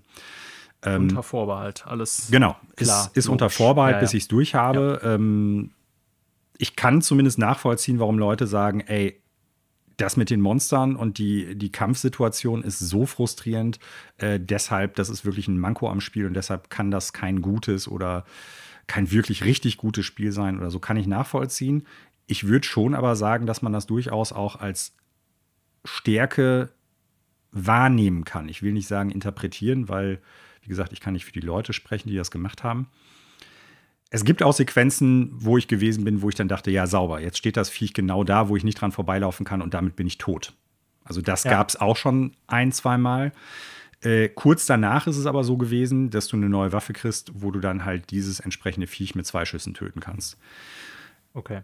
Man sollte aber weiterhin immer dran denken, selbst wenn du neue, stärkere Waffen kriegst, das Spiel will eigentlich gar nicht, dass du alle Gegner umnietest. Ne? Weil auch die Munition super, super rar ist. Die geben dir meines Erachtens nach immer genau so viel, dass du aus den Sequenzen, wo du dann halt Schwierigkeiten haben könntest, an so einem Viech vorbeizukommen, das erschießen kannst. Aber das war's auch. Okay. Ne? Und das ist teilweise frustrierend. Ähm, was ich also wirklich super beeindruckend an dem Spiel finde, es geizt einfach nicht mit, mit irren Ideen und Vistas. Also da waren schon ein paar Sachen bei, wirklich, die so irre aussahen einfach. Und da habe ich also oft designtechnisch, designtechnisch Weltdesign äh, schon absolut, absolut fantastisch. Also wirklich im okay. wahrsten Sinne des Wortes von fantastisch. Ähm, ich bin oft an Momente erinnert worden aus Returnal. Du hast es ja auch Krass. durchgespielt, ne? weil auch ja. das ja eine sehr surreale Welt hat. Und ja. äh, da gibt es ja einige Momente, wenn man ein neues Areal betritt, wenn man irgendwie einen Boss das erste Mal macht oder sowas, wo man dann wirklich da gesessen hat und also wo ich gesessen habe und ich glaube du auch und dann gedacht habe, wow, das ist halt ein Design, das ist eine, eine Idee, die ich so noch nicht gesehen habe. Und das mhm. hat das Spiel zwischendurch immer und immer und immer wieder. Aber halt nicht auf die Art und Weise, wie es vielleicht ein Horizon Forbidden West macht oder ein Elden Ring gemacht hat. Ne? Es ist halt immer grotesk und bizarr. Aber ja. es ist meines Erachtens nach beeindruckend und sehenswert. Ja, du machst äh, ja tatsächlich, du schaffst es. Äh, ich werde es jetzt auch um über nicht spielen, weil ich noch ein, zwei andere Projekte habe, komme ich ja gleich zu, die ich erst beenden will. Äh, aber ich muss sagen, äh, du machst das Spiel für mich interessanter, speziell wenn man das im Rahmen Game Pass natürlich auschecken kann. Ja. Ähm, ich wollte noch was ja zu den Stärken, was die Grafik angeht, fragen, aber das hast du jetzt im Grunde damit schon beantwortet, dass das Weltdesign eben nicht nur äh, HR Giga in Kopie ist, sondern wirklich für dich eine Stärke des Spiels ist. Ähm, daher würde ich noch mal einen Punkt zum Gameplay fragen, der mich interessiert. Du hattest ja schon gesagt, es ist vor allen Dingen ja so ein Walking Simulator, aber mhm. auch eben Rätsel ich bin ja nicht so der Rätselfreund. Also wenn jetzt irgendwie in Spielen so äh, etwas komplexere Rätsel auftauchen, bin ich schnell genervt und gucke das mal nach. Es sei denn, ich bin wirklich ganz speziell in der Laune, ein Rätselspiel zu spielen. Mhm. Äh, sowas wie Professor Layden oder wie hieß es noch früher auf 3DS, habe ich ja durchaus auch gespielt, aber das ist auch eher selten, dass ich auf sowas Bock habe. Was würdest du sagen, so von der, äh, ich sag mal, Qualität als auch Quantität der Rätsel? Ist das für einen Normal-Dulli, der jetzt ich sag mal, du bist ja auch großer Fan von sowas wie The Witness und so. Also du mhm. bist ein Typ, den kann sowas fangen. Ja. Ist das für so einen äh, Menschen, der nicht so viel Bock drauf hat wie mich, durchaus auch spielbar? Oder ist das zu viel Rätsel, zu schwierig? Oder ist das trivial? Oder wie würdest du das einschätzen? Mm, die Rätsel an sich sind super überschaubar. Ne? Also das sind dann irgendwelche Schieberätsel. Du hast ein Gitter und musst irgendwie ein bestimmtes Item von rechts nach links bringen und musst dann irgendwie äh, andere Blöcke so verschieben, dass du den Weg frei hast oder so. Das sind wirklich ganz rudimentäre Rätsel, Puzzle, müsste man eigentlich eher sagen, es sind keine wirklichen Rätsel so. Äh, oder es sind so Schalterrätsel. Wenn du diesen Schalter jetzt da aufmachst, dann geht da eine Tür auf, dann musst du aber hier noch einen anderen Schalter machen, damit da eine, ein Durchgang kommt oder sowas. Also das ist alles überschaubar, das ist nicht schwer. Man wird dann nicht irgendwie die ganze Zeit drüber nachdenken müssen, wie löse ich dieses Puzzle oder so. Das große Problem für einige Menschen dürfte auch da wieder die, die Optik bzw. die Lesbarkeit der Welt sein. Es ist okay. nicht immer ganz deutlich, womit kannst du interagieren. Also so, sobald du nah genug dran bist, wird das ein bisschen farblich hervorgehoben. Aber da halt auch die Schalter und die Puzzle in der Welt verbaut sind, sage ich mal, und das gleiche Design haben mit diesem biomechanischen Kram, ist das nicht unbedingt, du läufst in den Raum und siehst sofort, das ist was, womit ich interagieren kann. Ähm, ja. Das ist ein, ein Manko, muss ich ganz klar sagen, weil das frustet dann. Ich habe ganz am Anfang, als mir das noch nicht ganz klar war, was das Spiel eigentlich von mir will, bin ich die ganze Zeit an einem ganz wichtigen Punkt vorbeigelaufen, womit du interagieren konntest. Und ich weiß gar nicht mehr, was es war, wo du dann ein Item gekriegt hast so eine Art, äh, ich sag mal, Presslufthammer, mit dem du dann was machen solltest. Äh, da habe ich fünf Minuten, bin ich dann in der Welt rumgerannt, die ja, ich sag mal, zwar segmentiert ist, aber relativ offen teilweise immer noch, also mit mehreren Räumen und Gängen und so weiter. Und ich nicht gewusst habe, was das Spiel von mir möchte. Und das hast du bei so bestimmten Puzzeln oder Schalterrätseln durchaus häufiger mal. Es gibt ja auch keine Karte oder so. Ne? Also, wo ah, du dann irgendwie okay. nachgucken kannst. Das wird für ja. manche Leute dann auch eher frustig sein. Ähm, ah. Deshalb für alle, die es spielen möchten, auschecken, wenn man so gerade diesen, diesen Bizarro-Stil mag von HR Giga, Giga oder Beksinski. Aber es, es nimmt einen echt gar nicht an der Hand. Es ist sperrig. Es ist sperrig, aber ich glaube auch, dass es sperrig sein will. Ja, und für mich passt das in dieses Gesamtkonzept der Fremdartigkeit dieses, äh, ja. dieser Welt, dieses Universums. Also das muss ich muss ich dir und oder euch beiden schon sagen, äh, das wird unter Umständen zu Frust führen. Ne, ähm, ja. Die Puzzle an sich sind nicht wirklich schwer. Ich glaube, da kann sich jeder ein bisschen durchpuzzeln, manchmal ein bisschen rumexperimentieren. Es gibt, soweit ich das jetzt äh, mitgekriegt habe, keine Fail-States, dass du irgendwie was verbasteln kannst und dann äh, musst du ja, dann, dann hast du es halt nicht mehr irgendwie, dann gibt es nicht mehr die Möglichkeit, das weiterzumachen oder sowas. Ähm, das muss einfach klar sein. Es gibt ein paar Sachen, wo man noch darauf hinweisen sollte, zum Beispiel so ähm, Standards in der Welt. Äh, ich sag mal, wenn du ein rotes Fass siehst, dann ist klar, ich schieße da drauf und es explodiert. Es gibt einige Situationen, wo dann in dem in der Welt irgendwie so, so rote pulsierende Sachen sind und man hat das Gefühl, man muss da drauf schießen, dann passiert was. Spoiler, es passiert nichts. Aber auch das, äh, ich sag mal, untergräbt so ein bisschen, glaube ich, bewusst so, wofür wir oder wozu wir als Videospielende dann irgendwie konditioniert worden sind, was auch so Farbgebung und so betrifft. Ne? Also das, man muss sich halt auf die Fremdartigkeit einlassen.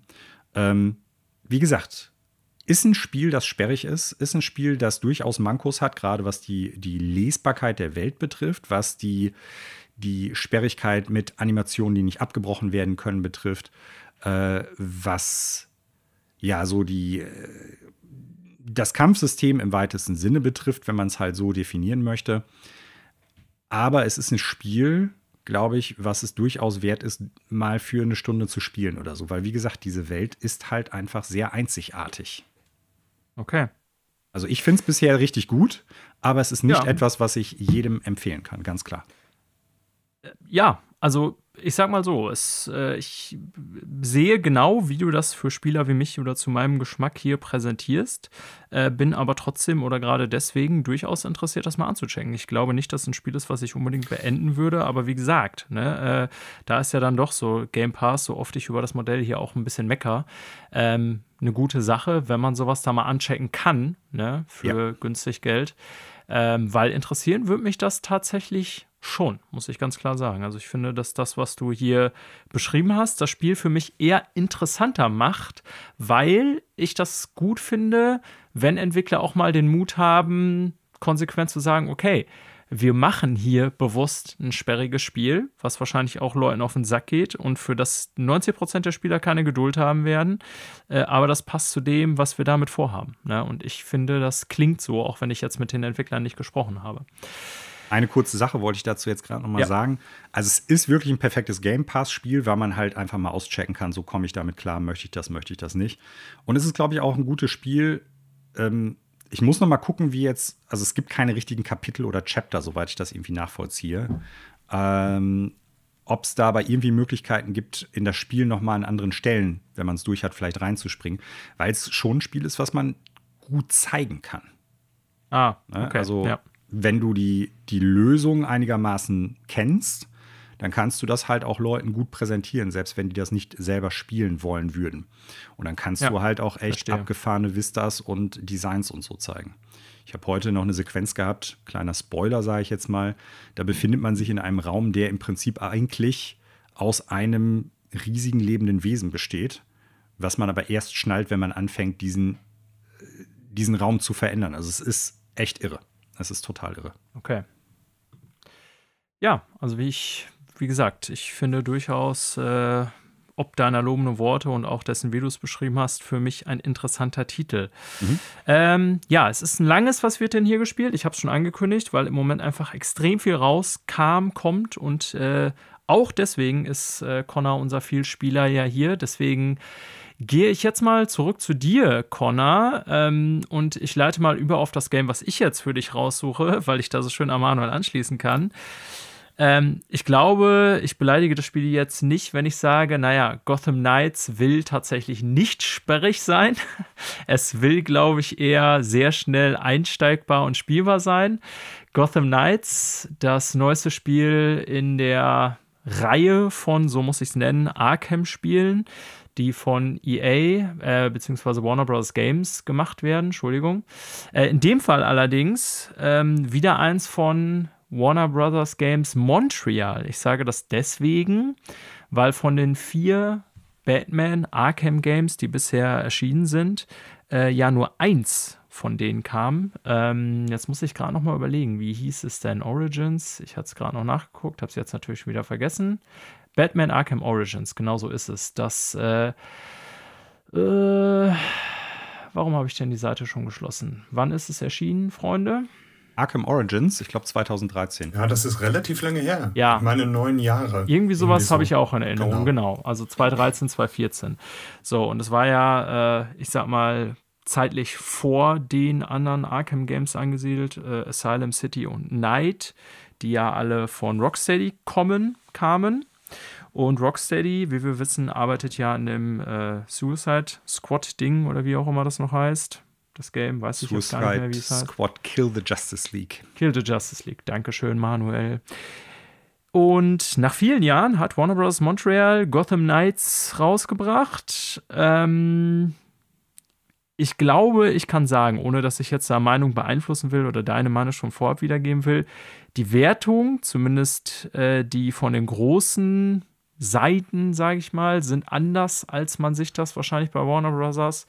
Vorgestellt hat. Die landen ja tatsächlich, ich gucke jetzt gerade nochmal Metascore im ja, hohen 60er, aber im 60er-Bereich. Ich vermute, da hat man mehr erwartet. Und Connor wird uns jetzt berichten, ob sich das mit seinen Eindrücken deckt oder nicht. Zumindest bisher. Du hast es ja noch nicht Nee, durch. also ich habe es bisher noch nicht durchgespielt und ich muss auch wirklich sagen, A Plague Tale war ja die Überraschung des Jahres. Demhingehend ist aber leider Gotham Knights eigentlich, ja, eins der Spiele, von dem ich dieses Jahr am meisten enttäuscht bin und reiht sich eigentlich nur in einen weiteren oh. Schlag ins Wasser aus, den Warner Bros. und die DC-Sparte echt in den vergangenen Jahren abgeliefert haben. Also das ist echt hm. eine Überraschung im gegenteiligen Sinn, weil das Spiel, auch um äh, mal so meine vorläufige Wertung oder auch den Metacritic-Score äh, so ein bisschen mit aufzunehmen, das ist in allen Belangen, wenn überhaupt, durchschnittlich. Weil auch das klaut sich Konzepte, aber das klaut sich alle Konzepte und setzt die dann auch nur noch mittelmäßig um.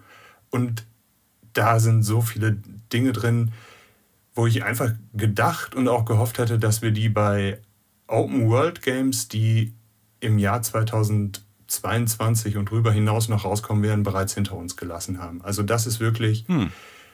Zusammengeklaubt aus allen Spielen, als ob man sich da hingesetzt hätte im, in, in dieser Konzeptionierungsphase und hat sich überlegt, ja, was brauchen wir denn für ein Open-World-Spiel? Und dann kam der Rügenwalder Mann aus den 90ern rein und hat gesagt, alle. Alle. Also das okay. ist wirklich, um es mal so ganz hart zu sagen, also das ist auf allen Ebenen einfach belanglos. Also bei der Story angefangen, ja, Batman stirbt und man spielt jetzt seine, äh, ja, seine vier Freunde.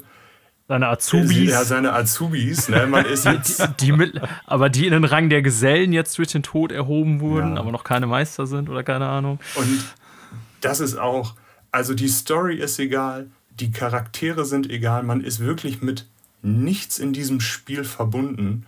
Und es ist wirklich eins so dieser Dinge, ich hatte mir dieses Jahr vorgenommen, alle Spiele, die ich anfange zu beenden, weil ich so einen riesigen wow. Stapel hatte an Spielen, die ich äh, so wow. vor mir hergeschoben habe. Und ich muss wirklich sagen, das ist so ein Spiel, wo ich mich. Äh, das hat dich gebrochen.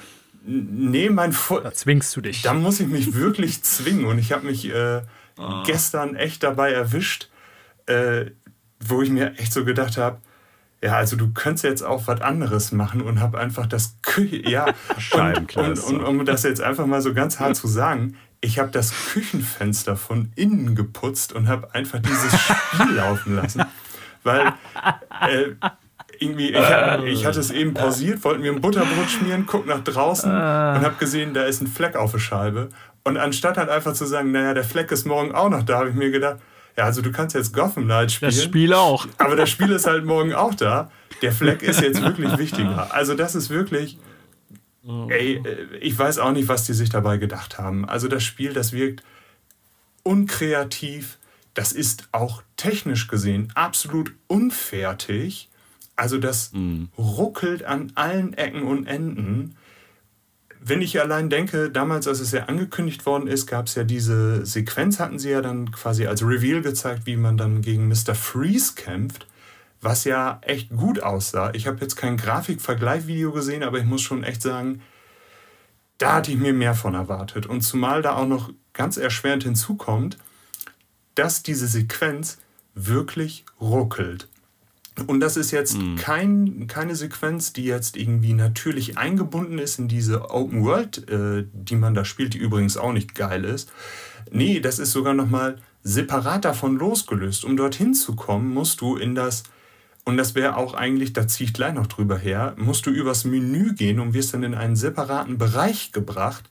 Und da hätte ich ja wohl gedacht, dass man, wenn es in der Open World schon ruckelt, man dann vielleicht technisch in diesen geschlossenen Bereichen das ein bisschen im Griff bekommt, aber kein Stück. Also das wird, das ruckelt, es hat Tonaussetzer, es hat auch die bizarrsten Fehler, die ich mir nicht erklären kann, weil stellenweise die Charaktere, während die sich unterhalten, die Sprache ändern. Und ich meine jetzt nicht Was? vom Dialekt her.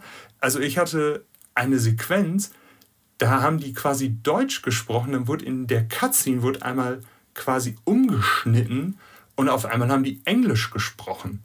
Und ich war, und ich war so, ja, wie willst du denn das jetzt zurückstellen?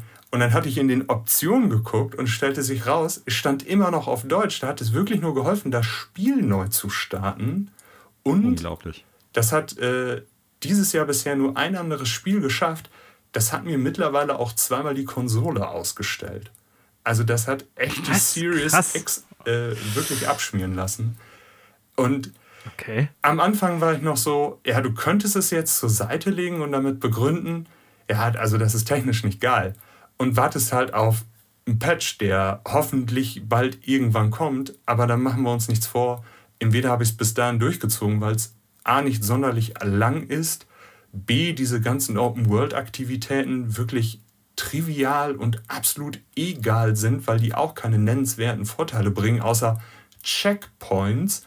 Und um die freizuschalten, verbringst du wahrscheinlich mehr Zeit, als wenn du jetzt dazu übergehen würdest und würdest diese Wege quasi abfahren, ablaufen. Und ich bin wirklich froh, wenn ich es beendet habe und äh, wirklich das nächste anfange. Oh. Also das ist wirklich...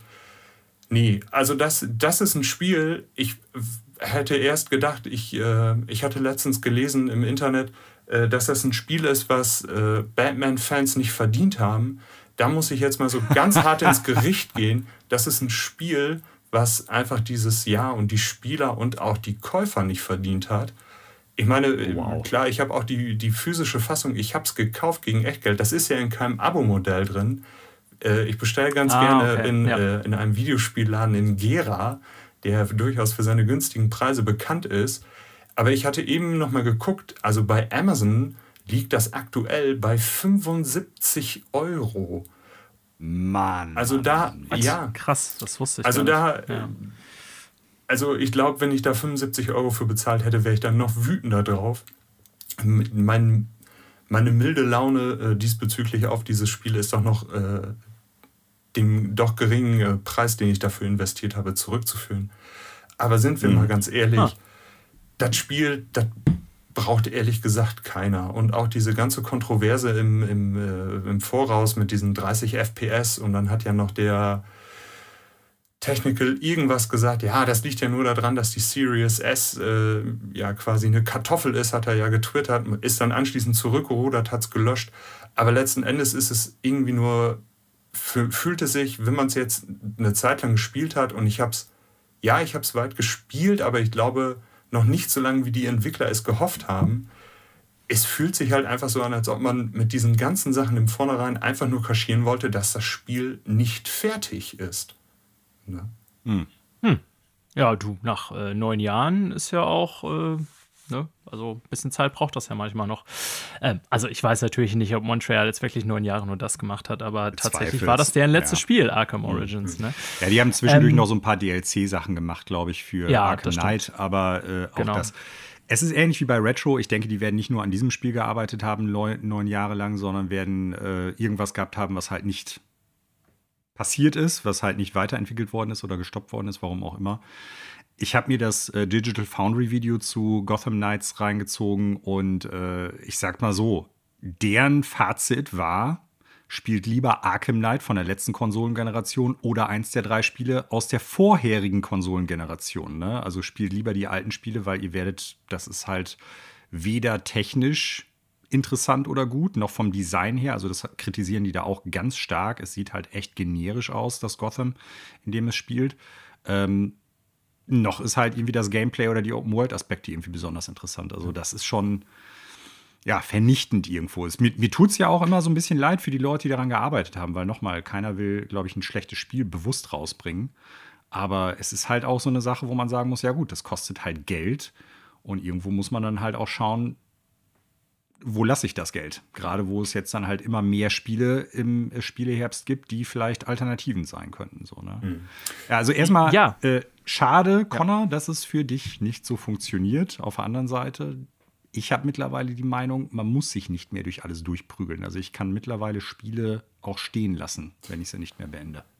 Ja. Oder noch nicht beendet habe. Also ich bin jetzt an einem Punkt angekommen, wo ich auch festgestellt habe, und ich habe es wirklich nicht lang und auch wirklich nicht weit gespielt, aber mhm. äh, man bekommt ja immer diese Achievement-Anzeige, dass ich ja. scheinbar einer der wenigen bin, die das quasi über das Intro hinaus gespielt haben, weil äh, also ich also sagen wir es mal so, ich würde jetzt mal so Was mich wundert, dass es nicht Game Pass ist, aber ja. Ich würde jetzt mal so schätzen, ich habe da jetzt so sechs Stunden auf der Uhr und ich bekomme nur noch die seltenen Achievements und äh, heute Morgen noch eben gespielt und hatte dann eins bekommen, was nur 2% aller Spieler erreicht haben. Und das nach der kurzen Spielzeit, da hm. muss ich wirklich sagen, also ich hm. glaube, das haben viele Leute angefangen, haben dann gesehen, was da ist oder was da eben nicht ist. Zum Beispiel äh, Technik, auch ein gutes Thema. Gotham soll ja verregnet sein, ich sehe da nur keinen Regen. Ähm, das werden die einfach liegen gelassen haben. Also ähm, Nee. Also das ist wirklich, das ist egal. Also ich glaube, die, die hätten sich da auch, die hätten sich noch weniger einen Gefallen damit getan, wenn die da jetzt gesagt hätten, wir ziehen ja den Stecker. Also das Spiel braucht man nicht. Deswegen, um da auch in den Zahlenwerten zu bleiben, maximal drei von zehn. Ne? Ach, krass. Sogar niedriger, als ich gedacht hätte, ja. Ich hätte jetzt so gesagt, naja, äh, ich wollte gerade noch zur Ehrenrettung anspringen, weil Manuel sagte, eher schlechtes Spiel. Ich hätte es jetzt so wirklich als absolut durchschnittlich bezeichnet oder wie du so schön gesagt hast, egal. Ähm, aber ja, da ist, schlägt ja schon ein bisschen Unmut bei dir durch, im Sinne von, es ist auch durchaus schlechter als Durchschnitt. Was ich zumindest, also ähm, man kann sich jetzt über das Gameplay streiten, da habe ich noch eine Frage zugleich, mhm. aber ich muss auch sagen, ne, wir kennen das heutzutage, dass Games nachgepatcht werden. Ist geschenkt, das ist überall so, ja. Aber da ist immer die Frage, in welchem Maße ist das der Fall? Und äh, ich muss sagen, die Sachen, die du jetzt hier berichtet hast, ich glaubt ihr das natürlich so? Das waren auch noch äh, über das hinausgehend, was ich so in Reviews gelesen habe. Ich glaube jetzt nicht, dass das Spiel unspielbar ist oder irgendwie läuft wie auf N64 mit 10 Frames pro Sekunde oder so. Aber trotzdem, so Sachen, wie du gerade berichtet hast, finde ich, sind eigentlich für ein Spiel, was im Oktober 2020 mehr oder weniger als AAA-Titel rauskommt, schon muss ich sagen, No-Go. Also das wäre auch sowas, wo ich direkt mal so ein, zwei Punkte abziehen würde, wenn die technischen äh, Mängel doch so erheblich sind, sage ich jetzt mal. Ja, und äh, da gebe ich dir auch äh, absolute Zustimmung. Wenn dieses ganze Technische nicht wäre, dann würde ich dem Ganzen auch äh, durchaus ein, zwei Punkte mehr geben. Aber die, diese Macken, die sind halt einfach da und auch diese, also man, man muss Kisten aufmachen. Das ist ein, ein, ein Gotham-Spiel mit Lootboxen. Zum Glück ohne Echtgeld. Aber auch diese Menüführung und was da stellenweise drin steht. Ich hatte es nochmal nachgeguckt, weil ich, selber, weil ich es selber nicht glauben konnte. Äh, also die Menüführung, klar, absolutes Todes. Kann, kann, also man kann alles patchen, keine Frage. Aber in diesen Menüs steht ungelogen drin, meine Daten verkaufen. Und das ist der Punkt, wo man halt äh, diesen Datenschutzbestimmungen halt zustimmt. Klar, du kannst eine Menge einstellen, aber ich habe noch nie in einem Spiel gelesen, meine Daten verkaufen. Ne? Also es, hm. ist, äh, es ist wild. Ne? Und äh, Interessant. nicht auf einer guten Art und Weise. Wenn die das irgendwann rausbringen und die bringen da wirklich noch einen Performance-Modus rein mit 60 Bildern die Sekunde, dann bin ich durchaus gewillt zu sagen, ey, geben wir dem Ganzen nochmal, dann ist das aber auch ja, mit 5 von 10 auch schon milde beurteilt. Aber so in dem Zustand, wie es jetzt ist, ist es, ist es das nicht. Also wirklich, das haben die Fans nicht verdient. Ne? Klare Worte. Und äh, Connor, du bist ja, wissen die Zuhörenden jetzt nicht, ein DC-affiner Typ eigentlich, ne? Ähm, würde ich mal so sagen aus meiner Erinnerung. Ich wollte noch eine Frage sagen zum, äh, eine Frage stellen zum Gameplay. Und zwar, ich weiß gar nicht, hattest du von den Arkham-Titeln vorher welche gespielt oder äh, war dir das so bekannt, das Core-Gameplay, was ja im Grunde relativ ähnlich ist, das Schienenkampfsystem? Hm. Ja, also das Schienenkampfsystem und Co., ähm, ich kenne es. Ich hatte damals den allerersten, äh, war es Arkham? Arkham Knight? Asylum Arkham war der erste. Asylum. Genau, das hatte ich gespielt und auch ja. den letzten Teil äh, aus der, aus der Reihe. Die haben mir okay. auch gut gefallen. Ja. Das Kampfsystem, klar, das ist halt nicht die Stärke. Es lebt halt von der Welt, von den Charakteren. Aber machen wir uns nichts vor, das, ja, das gibt es jetzt auch nicht, was äh, in Gotham Knights als positiven Punkt. Mhm. Genau, das wollte ich gerade fragen, weil äh, Arkham äh, Knights und äh, auch Origins, also generell dieses Arkham-Kampfsystem, was ja tatsächlich, du hast jetzt so gesagt, ja, eher kritisch beleuchtet. Viele sehen das ja als super geil an. Manuel und ich finden ja auch durchaus öfter kritische Worte zu, aber viele Spiele haben es ja auch deswegen kopiert, weil es so erfolgreich mhm. war. Äh, Spider-Man zum Beispiel, was ja im Grunde das Gleiche macht. Mhm. Jetzt habe ich aber gelesen oder gesehen in Reviews, dass äh, Gotham Knights, und da wollte ich eigentlich dazu meine Frage hin, ob dir das so aufgefallen ist, dass das ja, ob dir das irgendwie eintönig vorkam oder so, weil was ich gelesen habe in Reviews ist, dass sie das Kampfsystem eigentlich nochmal versimplifiziert haben im Vergleich zu den Arkham-Teilen und das im Grunde Button-Gemäsche ja. ist. Ist dir das so aufgefallen in dem Maße? Ja, also es ist wirklich so, äh, ich spiele es ja auf der Xbox und da ist die Belegung so, dass wenn du einmal auf die X-Taste drückst, du einen leichten Angriff machst. Wenn du länger auf die X-Taste drückst, machst du halt einen starken Angriff und mit der Y-Taste machst du dann quasi einen Fernangriff. Und das ist wirklich so auf das Simpelste heruntergebrochen sowohl aber auch die, die Steuerung oder dieses Kampf, äh, Kampf-Gameplay ist aber auch wirklich sehr stark schwankend, was so die Schwierigkeit anbelangt. Also du wirst stellenweise in Räume geschmissen mit irgendwie 20 Gegnern, die kannst du dann alle im Stealth wegmachen. Dann wirst du aber stellenweise in Räume geworfen mit nur drei Gegnern und da siehst du kaum Land. Also es ist sehr stark schwankend und auch die Steuerung mhm. tut dem Ganzen auch einiges dabei. Ja, es man kämpft halt auf diesen Schienen, du wirst halt immer zu der Position oder zu der Person hingezogen, die dir am nächsten ist. Aber das greift ja. auch nicht immer. Also wie oft ich schon ins Leere quasi geschlagen habe oder ins Leere geschossen habe, ist wahrscheinlich genauso oft wie dass ich äh, virtuell jemanden getroffen habe. Hm. Hm.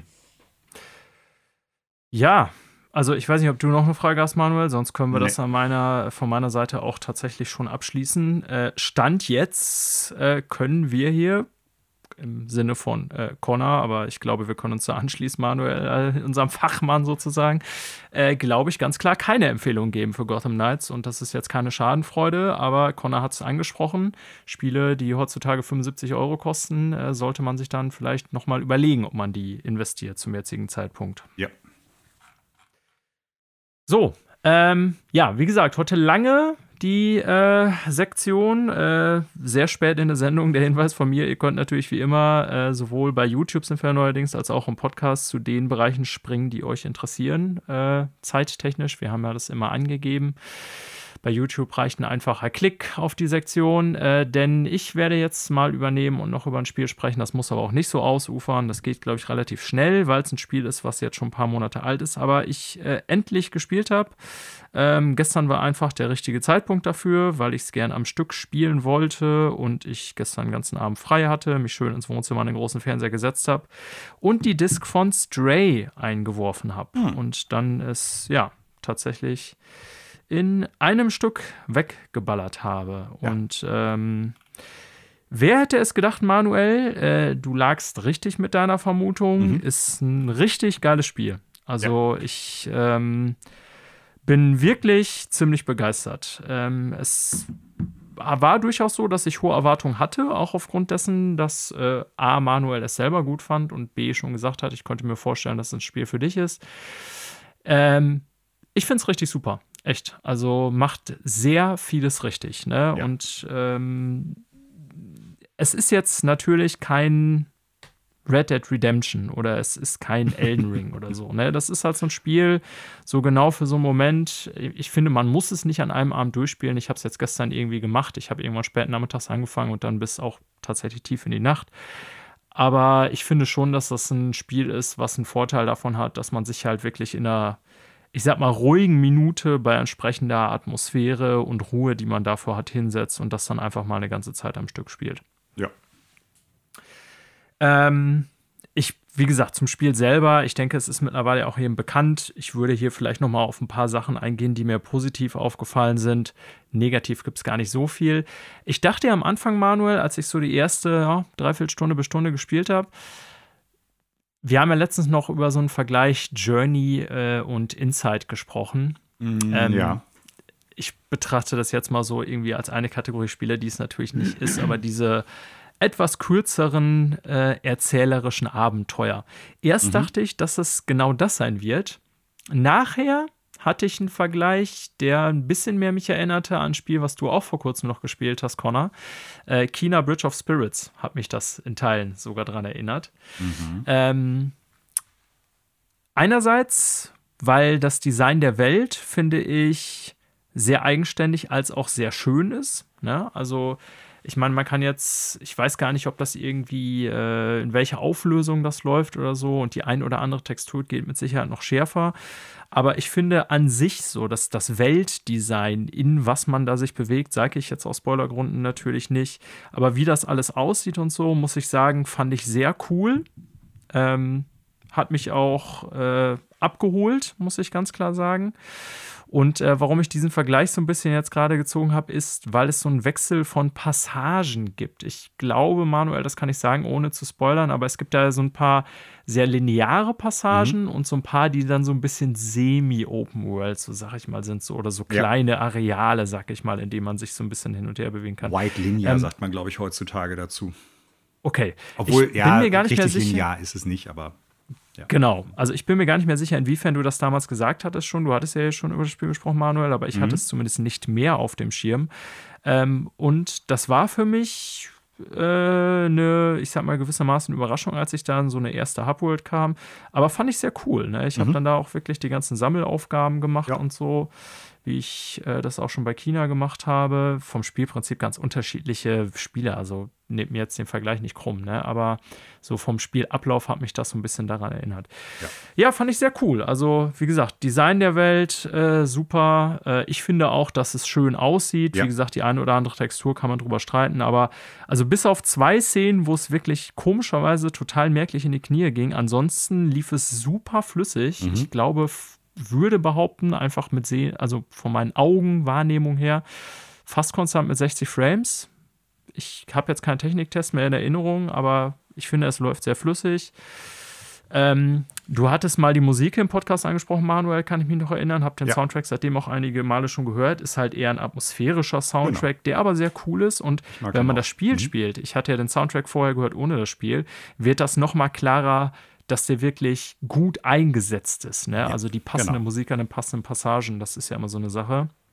Und ähm, ich habe gestern ja im Wohnzimmer gespielt, weil meine Frau nicht da ist. Ich bin ja sonst normalerweise immer in meinem Zockzimmer hier und dann über die Surround-Anlage. Ich muss wirklich sagen, Manuel, auch ich weiß nicht, ob du da auch drüber gesprochen hattest. Ähm, ich fand, das hatte eine echt gute Surround-Up-Mischung. Das haben mhm. ja leider nicht alle Spiele. Das stimmt, ja. Ich weiß nicht mehr, ob ich damals drüber gesprochen hatte, aber die ist definitiv gut. Ist jetzt nicht total, äh, ja, was weiß ich, ist jetzt nicht absolut State of the Art im Sinne von, äh, du hast wirklich ganz, ganz viele unterschiedliche Geräusche, aber du hast immer ein relativ gutes Gefühl von Räumlichkeit auf der einen Seite, aber auch von Richtung und Distanz auf der anderen Seite. Also das kriegen die schon gut hin. Und ja. die generelle Audioqualität, sei es halt die Musik oder auch die Umgebungsgeräusche, und so weiter. Das ist alles, das ist super. Das ist wirklich gut, ja. Ja, richtig. Ja, und gameplay-technisch, mein Gott, das ist keine Bombe, so, ne? Ähm, aber ich finde, für das, was es ist oder sein will, ähm, bringt es die richtigen Elemente ein. Es wurde mhm. ja damals viel diskutiert über dieses Auto-Jump-Feature, dass man im Grunde immer nur einen Knopf drückt, um an die richtige Stelle zu springen und das nicht selber macht im Sinne eines Jump-Runs oder so. Ähm, ich habe nachher nur gedacht, boah, zum Glück ist das so, Ja. ähm, weil das gibt dem Ganzen, finde ich, erstmal so eine Art Flow, der sonst auf jeden Fall nicht vorhanden wäre, auch so storytechnisch. Und ich hätte ganz ehrlich null Bock gehabt, da so eine Art Fehlerspringen, triff doch bitte die Holzlatte, damit du dann weiterlaufen kannst. Ich finde, da haben die Designer des Spiels genau die richtige Entscheidung getroffen, auch wenn es natürlich so von dem, was man ähm, so motorisch macht, da äh, sehr oder Hand-Auge-Koordination sehr begrenzt ist. Aber letztendlich muss ich sagen, dass ich das Gameplay sogar, also die Abwechslung dessen, was da so im Spiel gewohnt bin, äh, wurde gut finde. Ne, das ist jetzt nichts wahnsinniges Komplexes, aber genau deswegen finde ich es gut. Und ich finde auch nicht, dass es zu eintönig ist, ehrlich nicht. Nö. Und ähm, komischerweise, Manuel, hatte ich während des Spiels den Gedanken, irgendwann so, weiß nicht, so zwei Drittel innerhalb des Spiels oder so, würde ich jetzt mal so in Erinnerung sagen, kam mir irgendwann der Gedanke, boah, ich hoffe, dass sie in diesem Spiel nicht noch irgendwie auf einmal ankommen, dass man hier fette Bosskämpfe oder sowas machen soll. Ich weiß nicht, warum ich diesen Gedanken hatte, aber irgendwann kam mir so der Gedanke, als ich über das Spiel, wie sich das Spiel nachdachte, so dass viele Spiele meiner Meinung nach dann ja irgendwann anfangen, so Sachen aufzupropfen, die nicht passen, weil sie meinen, das gehört zu Videospielen dazu. Und ich glaube, auch das ist kein Spoiler. Ähm, weil ich finde, Stray ist ein sehr konsequentes Gameplay. Das Spiel bleibt Mhm. sich an sich treu. Und da ist dann irgendwie auch im späteren Verlauf des Spiels nichts drin, wo ich dachte, das passt hier überhaupt nicht rein. Das fand ich sehr rund. Ja, Nö, das sehe ich auch so. Es hat auch die exakt richtige Länge, wie ich finde. Ja, Also nicht jetzt nur, weil du es in einem äh, Sitting durchgespielt hast, sondern weil es wirklich, ich glaube, wenn man noch mehr, äh, sagen wir mal, noch zwei, drei Stunden hinten dran gepappt hätte, dann hätte sich irgendwann abgenutzt, so das generelle. Auf jeden Gameplay. Ne, Ja. Da sind coole Ideen drin, auch was man mit den Spielmechaniken der Katze machen kann, welche Puzzle es da teilweise auch gibt, im weitesten Sinne Puzzle. Aber äh, auch genau die richtige Länge. Und ich habe es damals ja schon gesagt, ich finde es ganz cool, dass man im Prinzip, ohne da jetzt zu spoilern, so sich durch diese, die, äh, ja, wie sagt man, durch diese Zivilisation, um die es da ja eigentlich irgendwie im Hintergrund geht, so ein bisschen durchwuselt. Ne? Ja. Also das ist wahr. kein Spoiler, weil direkt am Anfang äh, schneidet man, worum es geht. Man will ja versuchen, wieder von ganz unten nach ganz oben, Nach zu, oben kommen. zu kommen. Also buchstäblich quasi. Ist ja die Prämisse des So, Spiels. damit fängt es an, Ja. das ist jetzt deshalb kein Spoiler. Und äh, währenddessen sieht man halt die Zivilisation, die es da gibt, in unterschiedlichen Stadien, will ich mal sagen. Ich finde es Ja. ist wirklich ein rundum gutes Spiel, macht nichts überragend, aber insgesamt alles wirklich gut und wie gesagt auch eine perfekte Länge. Gebe ich dir in allem recht. Ich fand auch, die Story äh, ist nichts Weltbewegendes, aber ist eine nette kleine Science-Fiction-Erzählung. ne? Genau. Und, ähm, also ich würde tatsächlich äh, 9,5 Punkte geben. Ähm, Wow, ich, okay. Nur vielleicht nicht die 10, weil Du magst lieber Hunde als wie du Katzen. schon sagst, es macht nichts irgendwie überragend neu. Es ist für mich irgendwie, oder ich sag mal so, es ist nicht der, der, ja, okay, der, der Katzenbonus gilt natürlich bei mir auch. Das sind mindestens 0,5 Punkte, gebe ich zu. Ja. Ähm, aber ähm, es ist jetzt so nicht irgendwie der Journey-Effekt so bei mir, dass ich denke, wow, sowas habe ich noch nicht gespielt so. Ne? Ähm, aber ich finde, es macht nichts falsch, so blöd sich das anhört. genau. Und für, man muss Spiele ja auch immer bewerten für das, was sie sind. Mhm. Und wer so eine Art Spiel mag, sich auf sowas einlassen kann, ähm, da finde ich, kann man nicht vieles besser machen. Und deswegen gebe ich auch eine ziemlich hohe Wertung. Ja. Ich weiß nicht mehr, was Ja. ich dem Spiel damals gegeben habe. Ich würde es jetzt nicht ganz so hoch ansiedeln, aber es ist, wie gesagt, insgesamt ein total rundes Spiel. Und Ich hatte neun gedacht, Charmant. aber ich habe den Katzenbonus draufgeschlagen. Ich habe Okay. ehrlich gestern drüber nachgedacht. Mhm. Der gilt einfach bei mir. So, es wird heute eine zweieinhalb Stunden Sendung, aber damit habe ich gerechnet. Aber ähm, ich weiß nicht, Connor. Also ich würde es trotzdem gerne. Es war klar, dass die erste Abschnitt sehr lang wird. Trotzdem noch gerne deine Eindrücke zu Mario und Rabbit Sparks of Hope hören.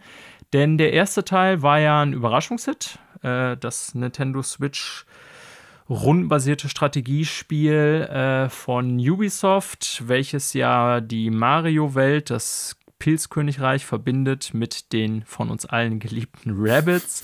Ähm, aber ein wirklich gutes Spiel war und äh, nicht nur irgendwie wegen dieser romantischen Szene damals während der, was war das, Game Awards oder E3, ich weiß gar nicht mehr, wo das Spiel vorgestellt wurde und der Entwickler ja Tränen in den Augen hatte, was irgendwie sonst als E3-Moment echt in Erinnerung geblieben ist. Mhm. Ähm, aber jetzt kam nach fünf Jahren der Nachfolger raus, ähm, Sparks of Hope und er hat gute Wertung.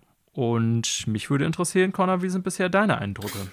Ja, also den Teil, äh, ich wollte es trotzdem mit aufnehmen, A, weil ich es gespielt hatte, den können wir, äh, und B, weil ich auch drüber reden möchte.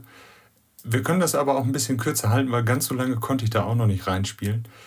Ich war Fan vom ersten Teil und ich muss sagen, die haben das einfach genommen, dieses Konzept, und haben das bereits in dem, was ich gespielt habe, und das war wirklich keine lange Zeit, ich würde jetzt so auf eineinhalb Stunden tippen, haben die das einfach an den richtigen ja. Stellen nachgewürzt. Ähm, Im Erstling hatte man sich ja noch über, über quasi so Kacheln bewegt, über so Felder.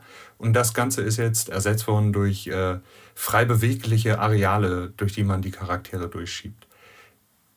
Die Ideen, alle super, alle top ähm, man merkt auch wirklich, wie viel Liebe da reingeflossen ist. Du hast ja eben schon richtig gesagt, der Entwickler hatte Tränen in den Augen. Und ich finde, das ist wirklich so ein, so ein positives Beispiel, wo man sehen kann, was Leute schaffen oder programmieren können, wenn die auch Bock darauf haben.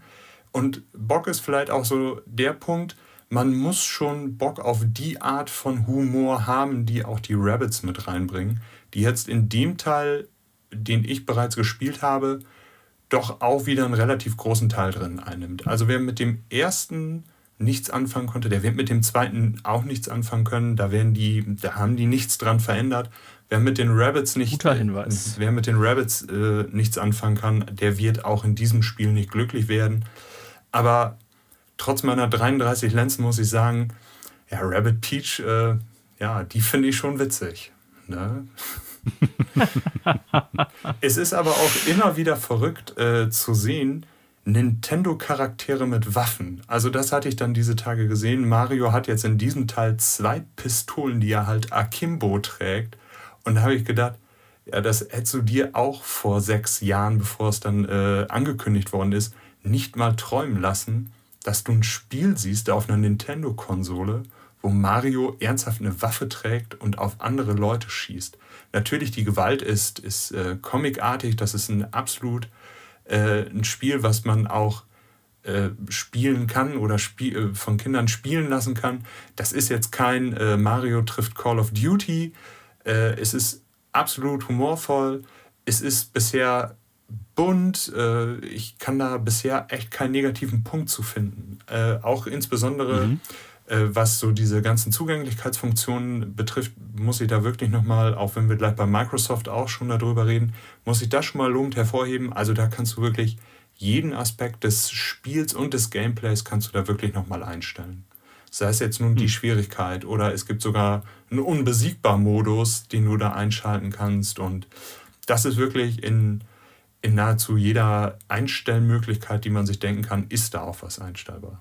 Deswegen, ich bin echt äh, gespannt, äh, was da am Ende bei rumkommt. Ich habe auch schon gesehen, also die ersten Reviews sprechen ja davon, dass es ein Must-Buy ist für die Switch.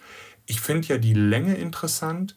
Ich habe den ersten ja auch gespielt und auch durchgespielt. Da weiß ich nicht mehr, wie viel Zeit ich darin verbracht habe. Aber so die erste Tendenz geht das ja. Das war gar nicht so wenig. Nee, und ich. Äh, ich hatte jetzt auch gelesen, dass das irgendwo zwischen 20 und 25 Stunden schwankt ne? was echt. Ah, okay. Äh, das ist schon nicht kurz. Ist eine amtliche, ja. ist eine amtliche Laufzeit. Ne? Gerade für die Art von Spiel. Aber ich glaube, das hält sich auch. Weil äh, ja. diese Schlachten, ja, es ist halt immer dieses taktische Vorgehen. Aber du hast halt die passende Abwechslung halt mit drin, weil äh, du unterschiedliche Gegnertypen hast. Mal hast du einen Bosskampf dazwischen. Du hast aber auch natürlich wieder äh, Oberwelten, wie man sie kennt. Und da sind auch die Mario-typischen Aktivitäten drin. Wer kennt sie nicht? Die roten Münzen, von äh, denen man unterschiedlich viel dann innerhalb eines gewissen Zeitraums einsammeln muss. Also wirklich, ich glaube, hm. das kann sich über den gesamten Spielverlauf wirklich hintragen. Die Frage ist, ob sie wieder den Fehler machen wie im ersten Teil, dass sie halt ab so circa der Mitte die Schwierigkeit halt echt nach oben ziehen, wo man dann auch wirklich ja, manchmal äh, an einem Punkt angelangt ist, wo man sich gedacht hat, ja, wie kann denn jetzt ein Mario-Spiel so frustig sein? Also das war ja mhm. wirklich das die, der Punkt, den ich Teil 1 ja auch so ein bisschen ankrickeln würde, äh, dass der Schwierigkeitsgrad ab einem Punkt wirklich so nach oben geschossen ist, ohne Vorwarnung, wo ich äh, nicht darauf vorbereitet war. Da machst du einen sehr guten Punkt, Connor. Äh, das, ich habe den erst nämlich nicht durchgespielt, weil mich genau das genervt hat. Ich bin ja eh kein Strategiespieler. Ähm, die Spiele fangen dann, wenn sie schwer werden äh, oder ja, ich nicht bis zu dann Steigerung erkennen kann, sehr schnell an mich zu nerven. Und das war so beim ersten Teil für mich der Bruchpunkt. Ähm, aber ich habe schon gelesen, gehört, da man auch im zweiten sehr viel mehr so, was die verschiedenen Variablen und Schwierigkeitsgrad verändern kann, äh, denke ich, ist da vielleicht erstmal eine bessere Chance, dass man auch ohne frustige Momente. Ich habe das nämlich im ersten auch so empfunden, dass es dann auf einmal sehr viel schwerer wurde und das fand ich ein bisschen nervig. Das war so der größte Kritikpunkt.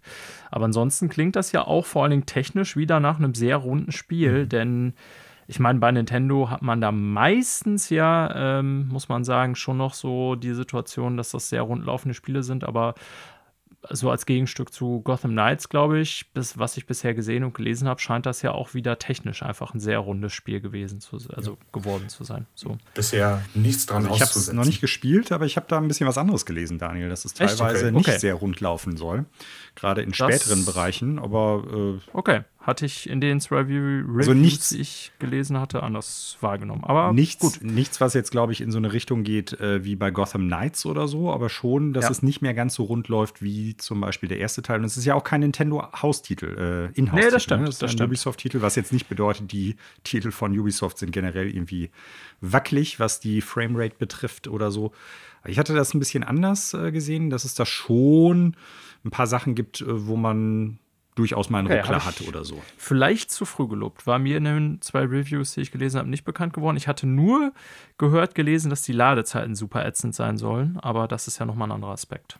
Ja, ähm, ja. ich habe mir den Soundtrack gerade mal in die Mediathek gepackt. Ähm, den ersten fand ich ja super. Ich habe den zweiten jetzt noch nicht gehört, aber während du davon sprachst, dachte ich, könnte ich das mal machen.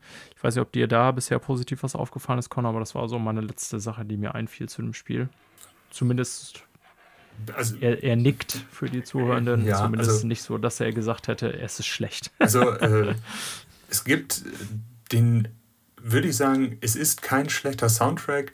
Das ist kein guter Soundtrack. Das ist halt ein, ein Soundtrack, der das Ganze passend untermalt und auch ein Stück weit dann auch trägt, aber auch nicht irgendwie positiv oder negativ auf, auf, ja, aufweicht. Also es ist da, aber ja. es gab es jetzt, dafür habe ich es auch zu kurz gespielt, es gab noch nicht den Knaller-Song, ja, wo ich halt während des Spielens irgendwie mit dem Fuß mitgewippt habe.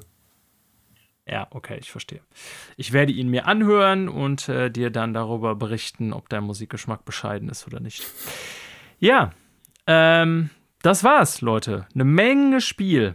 Ähm, war jetzt eine, ich glaube, die mit die längste, was wird denn hier gespielt, Sektion in der Geschichte. Einmal bei Basti sind wir auf eine ähnliche Länge gekommen, aber das ist halt so mit den Dreierpaketen und wenn es so viele Spiele sind.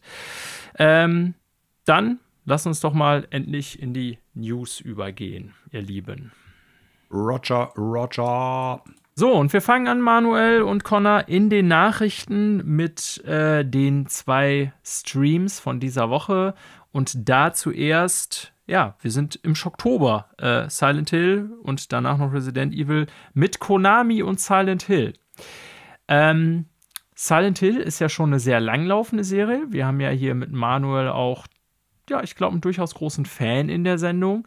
Ja. Ich musste jetzt vorher noch mal nachschauen. Ähm, Konami, hatte ich ja schon im Intro gesagt, ist ja ich sag mal, nicht mehr ganz so aktiv gewesen die letzten Jahre im Videospiel-Publishing-Geschäft. Du hast natürlich recht, Manuel.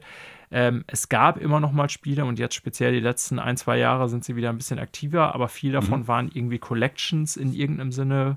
Genau. Ähm, die auch teilweise haben, wirklich gar nicht schlecht waren. Hm? Ja, auf jeden Fall. Also die meisten Collections, die sie rausgebracht haben, würde ich sogar sagen, von hohem Standard. Ne? Also die mhm. bessere Version dessen, was man so mit seinen alten Franchises äh, oder Spielen machen kann. Ähm, Jetzt gab Silent Hill, muss ich vorher nachgucken, schon seit 2012 nicht mehr, also ein mhm. Spiel. Das heißt, die Serie lag jetzt zehn Jahre im Schlaf tatsächlich. Ich habe mich dann aber auch gewundert, als ich das dann nochmal nachgeschaut habe, wie viele Silent Hill Games es eigentlich gab in dem Zeitraum davor.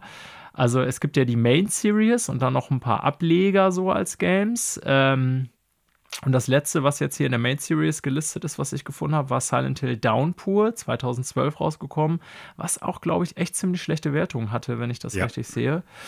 Ähm, ansonsten ging es los mit Silent Hill, also dem ersten 1999, und dann kam eigentlich mindestens alle zwei Jahre ein Spiel. Ähm, sind also durchaus, ja, einige, also acht bisher schon jetzt an der Zahl, die da rausgekommen sind, plus dann noch die ganzen Ableger, sowas wie Orphan, The Escape, äh, was haben wir noch, Book of Memories, Ascension und so. Ähm, wie auch immer, jetzt gab es eine ganze Zeit lang kein Silent Hill mehr. Und ich glaube, ich kann schon mal vorwegnehmen, ähm, Konami hat die Tüte aufgemacht und eine Menge Silent Hill rausgeholt. Also ja. wir werden jetzt nach zehn Jahren Dürre gleich zugeschmissen, damit der Damm ist quasi geöffnet, was jetzt gar nicht irgendwie negativ gemeint sein soll. Aber halten wir mal in Kürze fest, was es zu sehen gab. Äh, Silent Hill 2, das Remake, da wird Manuel mit Sicherheit noch gleich ganz viel zu sagen können. Äh, Silent Hill Townfall als äh, neues Game von Annapurna gepublished. Ähm, Silent Hill Ascension, auch ein neues Game, über das wir gleich auf jeden Fall noch sprechen müssen, weil das, glaube ich, das Unklasse ist, von dem her, was es sein soll. Silent Hill F, erstmal nur, dass es nur als kleinen Teaser-Trailer zu geben, äh, zu sehen sah und ich so ein bisschen interpretiere als ja, neuesten Ableger der Hauptserie. Äh, und dann nicht zuletzt noch einen neuen Film, nämlich Return to Silent Hill. Ähm, der Silent Hill-Film, den auch wir beide ja eigentlich ganz gut finden, Manuel. Ne? Also ich würde sagen, eine der besseren Videospielumsetzungen ja. von 2004 oder so müsste ich noch mal gucken. Erhält einen Nachfolger vom sechs, äh, aber auch gleichen Regisseur. Sicher. Kann auch 2.6 mhm. gewesen, also irgendwann in den Nullerjahren. Ähm, also vier Spiele, ein Film und eine ganze Menge an Merch, der gezeigt wurde, den man kaufen soll. Aber das ist noch eine Geschichte, eine andere Geschichte. Ich glaube, da brauchen wir nicht so viel drüber reden.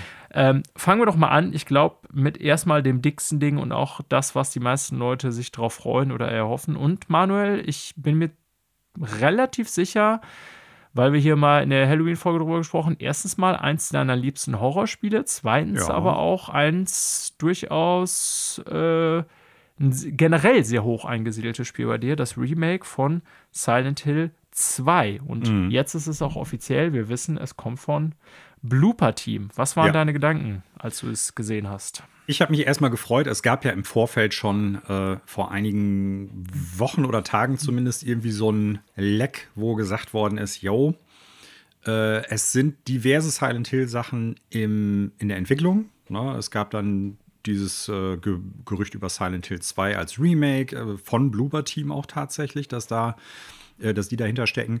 Es gab äh, Hinweise darauf, dass auf die anderen Projekte, die jetzt auch teilweise angekündigt worden sind. Ich glaube, eins ist sogar noch dabei, was jetzt nicht dabei gewesen ist in dem Showcase. Ich habe Bock auf ein Silent Hill 2 Remake. Aus unterschiedlichen Gründen. Das erste ist einfach, es ist nicht so einfach, das Originalspiel zu spielen. Man kann es auf PC zocken. Also ich habe die PC und die PS2-Version. Ich glaube, eine Xbox-Version gab es auch von dem Spiel. Äh, aber man muss im Prinzip Hardware haben, wo man sie dann drauf spielen kann. Es gibt nämlich keine Möglichkeit, ich sag mal, in einer adäquaten Art und Weise diese Spiele aktuell zu spielen. Es gab mal noch eine Silent Hill HD Collection für die PS3, meine ich, die aber technisch absolute Grütze ist ähm, wo man sagen muss, schwierig bis gar nicht spielbar. Es gibt Silent Hill 2, soweit ich weiß, auf keinem Online-Store, in keinem, auf keiner Online-Plattform von den Konsolenanbietern oder irgendwie äh, Nintendo, Microsoft oder Sony. Also von daher ist es nicht so einfach, das Spiel heutzutage zu spielen, nach 20 Jahren. Klar, man kann es noch kaufen, ist jetzt auch nicht super teuer, meine ich, äh, so als, als äh, PS2-Version, aber man müsste halt eine Hardware haben, wo man es dann drauf zocken kann. Von daher finde ich das erstmal ganz gut, dass es dann eine Möglichkeit gibt, das aktueller zu spielen. Ich finde auch, und das wird jetzt eine Sache sein, die viele andere Silent Hill-Fans, glaube ich, sehr, sehr schockieren oder vielleicht sogar erzürnen wird. Ich finde auch, dass bestimmte Aspekte von Silent Hill 2 äh, durchaus modernisiert werden könnten, Schrägstrich dürften. Äh, weil man merkt einfach, es ist ein Spiel, was halt auch schon in die Jahre gekommen ist. Und das meine ich nicht nur auf technischer Ebene, wie sieht das Spiel aus, sondern ich meine da ganz, ganz klar und deutlich so Sachen wie zum Beispiel Kamerasteuerung, Charaktersteuerung. Ähm, das ist alles sehr, sehr, sehr, sehr, sehr krude. Das kann man besser machen und sollte man auch besser machen. Ich glaube nämlich, dass dadurch nichts vom Spiel verloren geht, wenn man die Kamera besser steuern kann, wenn man den Charakter besser steuern kann sondern im Gegenteil, ich glaube, das Spiel wird dadurch für viele Leute zugänglicher. Ne? Ja. Ich sehe es jetzt nicht notwendigerweise so, dass die Story komplett neu gemacht werden muss oder sowas, aber äh, auch da, glaube ich, macht es Sinn, jetzt bei einem Remake vielleicht zu gucken.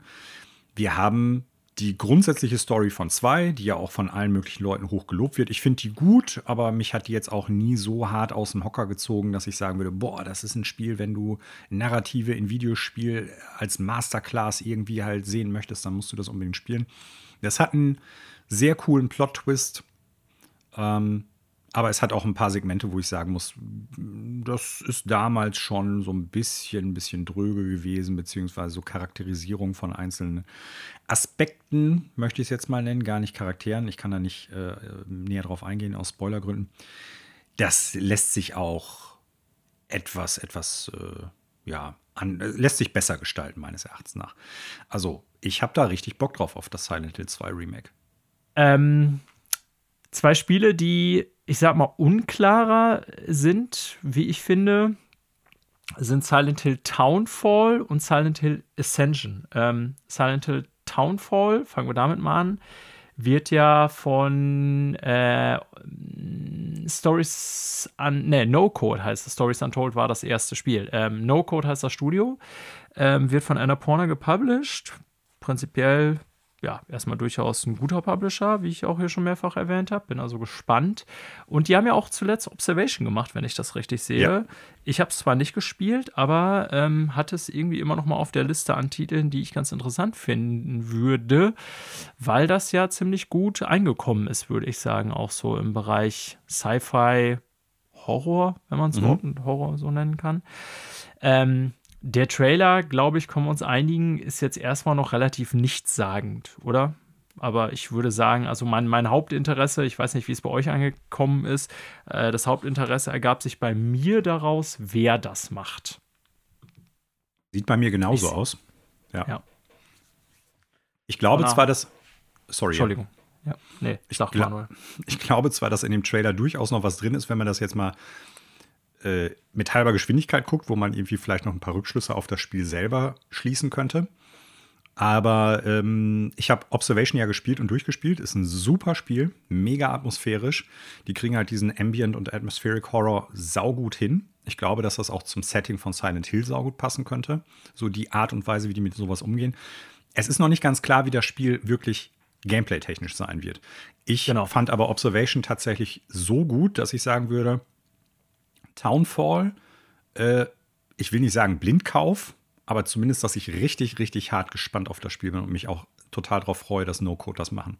Ja, also, äh, das, das war eine sehr, sehr große Überraschung. Annapurna, guter Publisher, gar keine Frage. Aber gerade das Studio ist es, was mich halt wirklich so äh, überrascht ja. hat und wo ich sage, da habe ich richtig Bock drauf.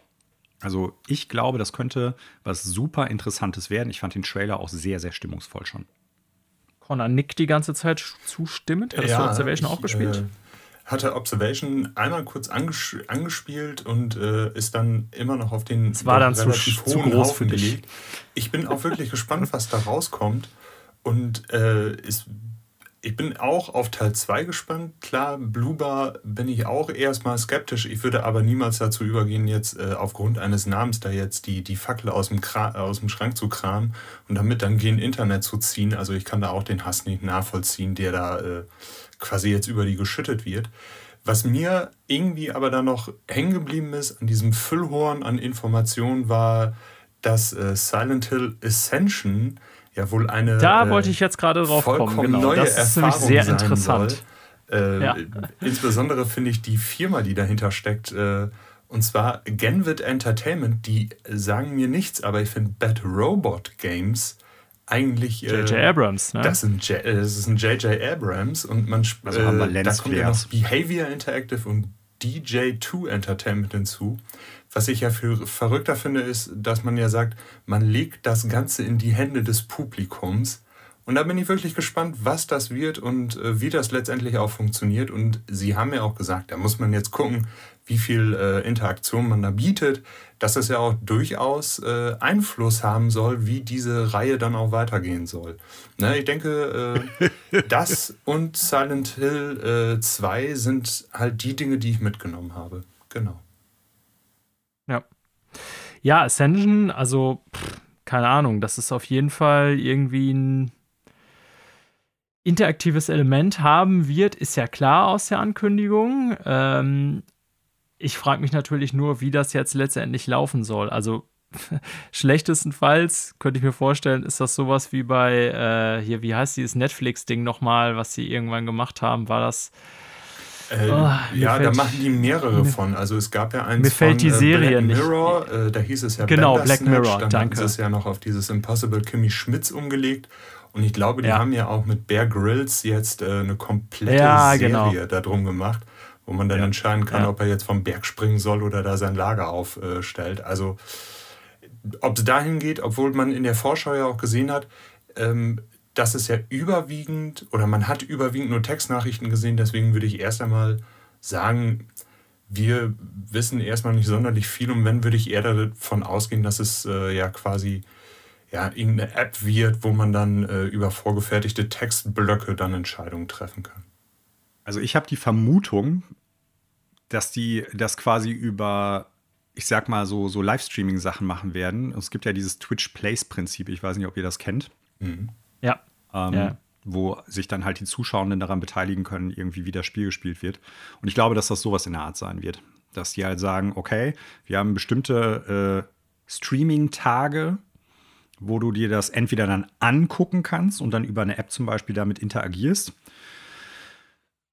was weiß ich, dass du dann halt schreibst, äh, ja, hier, lass das und das machen, lass dies und jenes machen. Oder dass du halt in so einer Art Chat irgendwie drin bist über so was ähnliches wie Twitch und äh, dann im Prinzip so Mehrheitsentscheide passieren.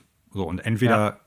wird es dann einen direkten Ein Einfluss haben, ne? also dass dann direkt die nächste Sequenz dadurch dann freigeschaltet wird und die Entscheidung war halt nicht geh links, sondern geh rechts. Oder dass sie halt sagen, wenn es halt ein, was weiß ich, einmal in der Woche gestreamt wird oder sowas, wenn dann die ganzen Nachrichten eingegangen sind, die ganzen Entscheidungen, dann werden wir im Prinzip äh, die Episode, die nächste Woche kommt, die wird darauf dann zurückgreifen und sagen, okay, dann in, passiert das und das in dieser Episode anders. Ob das dann äh, im Vorfeld alles produziert wird oder ob das dann, ich sag mal, innerhalb der einen Woche oder dieser Zeit, die zwischen den Episoden kommen würde, dann alles äh, produziert wird, das weiß ich nicht. Aber es wurde ja schon darauf hingewiesen, es soll keinen Reset-Button geben. Und das spricht für mich dann eigentlich gegen so eine Sache wie die von euch benannten äh, ja, Choose ja, gut, Your Adventure-Videos. Ne? Ja. Also, weil da kannst ja, du ja, theoretisch sagen, ich starte von vorne und entscheide mich anders. Und deshalb vermute ich jetzt erstmal, dass es dann halt in sowas wie Twitch Plays oder so ver vergleichbare Sachen übergehen wird. Ja.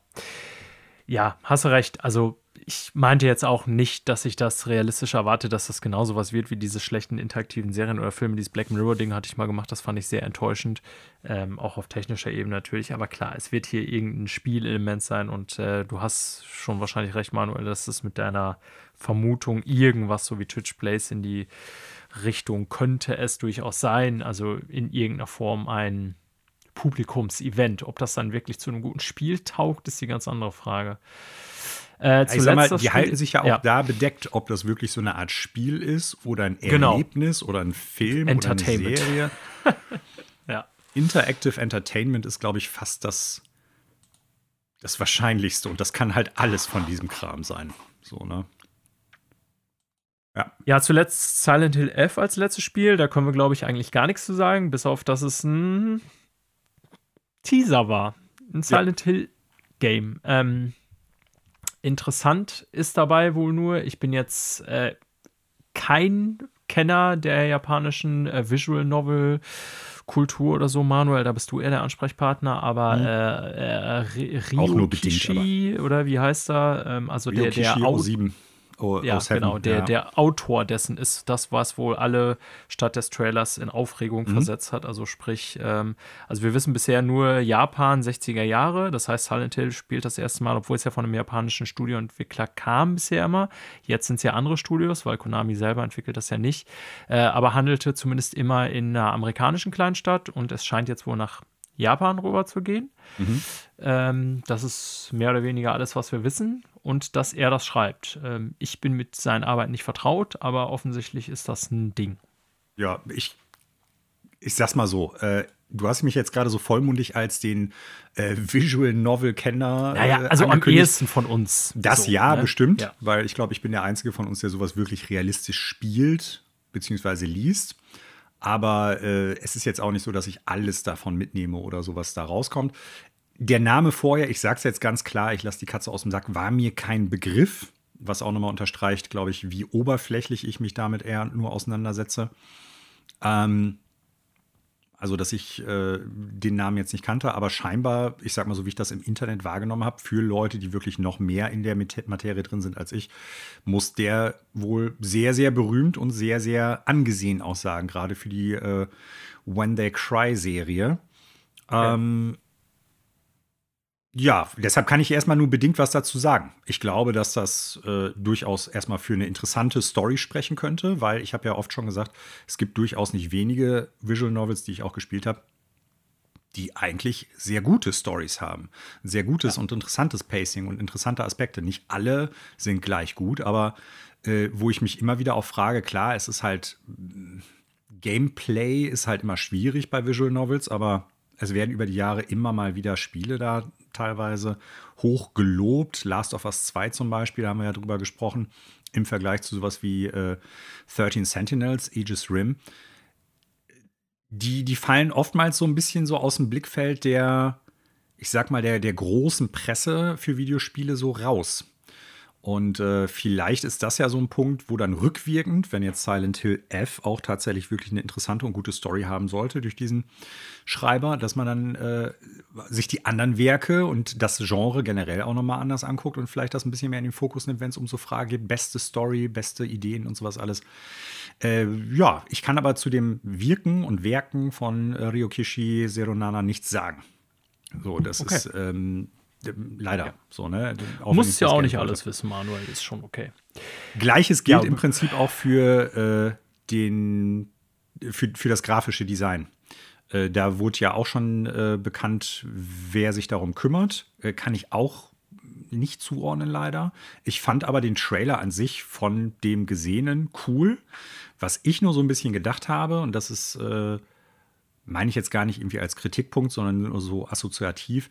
Ich, der Trailer sah schon aus, als ob man sich jetzt einen Project Zero bzw. Fatal Frame Trailer reinzieht, weil das ist ja eine Serie, die eigentlich so in Japan auch durchaus als Horrorserie spielt. Und ähm, ich finde das Setting total spannend und cool. Ne? Japan in den 60er Jahren. Glaube ich, passt auch ganz gut zu dieser Idee von Silent Hill als Ort, der einen nicht loslässt, mit dem man, äh, an dem man dann, sag ich mal, auch mit den eigenen Dämonen irgendwie konfrontiert wird. Also von daher ist das theoretisch austauschbar. Ist nur, für mich jetzt so ein bisschen schade. Silent Hill hat halt ein anderes Aussehen, anderes Flair gehabt als jetzt zum Beispiel Project Zero. Und jetzt zumindest, auch wenn wir schon lange kein neues Project Zero mehr hatten und das letzte eher dröge gewesen ist, jetzt sieht es im Prinzip so aus, als äh, ob es im ähnlichen oder gleichen Setting spielt. Äh, ich habe Bock drauf, aber auch da. Im Prinzip ein CGI-Trailer haben wir oft genug schon kritisiert. Sieht alles cool aus, die Designs sind cool, lässt aber echt noch gar keinen Rückschluss auf irgendwas zu. Nope. Ja, und damit schließen wir die Akte Silent Hill dann noch erstmal. Es kommt eine Menge raus ähm, von verschiedenen Studios. Ob das dann wirklich alles qualitativ auf dem Niveau ist, wie wir uns das wünschen und in welchem Zeitraum das dann wirklich realistisch rauskommt, das naheliegendste ist ja das Silent Hill 2 Remake.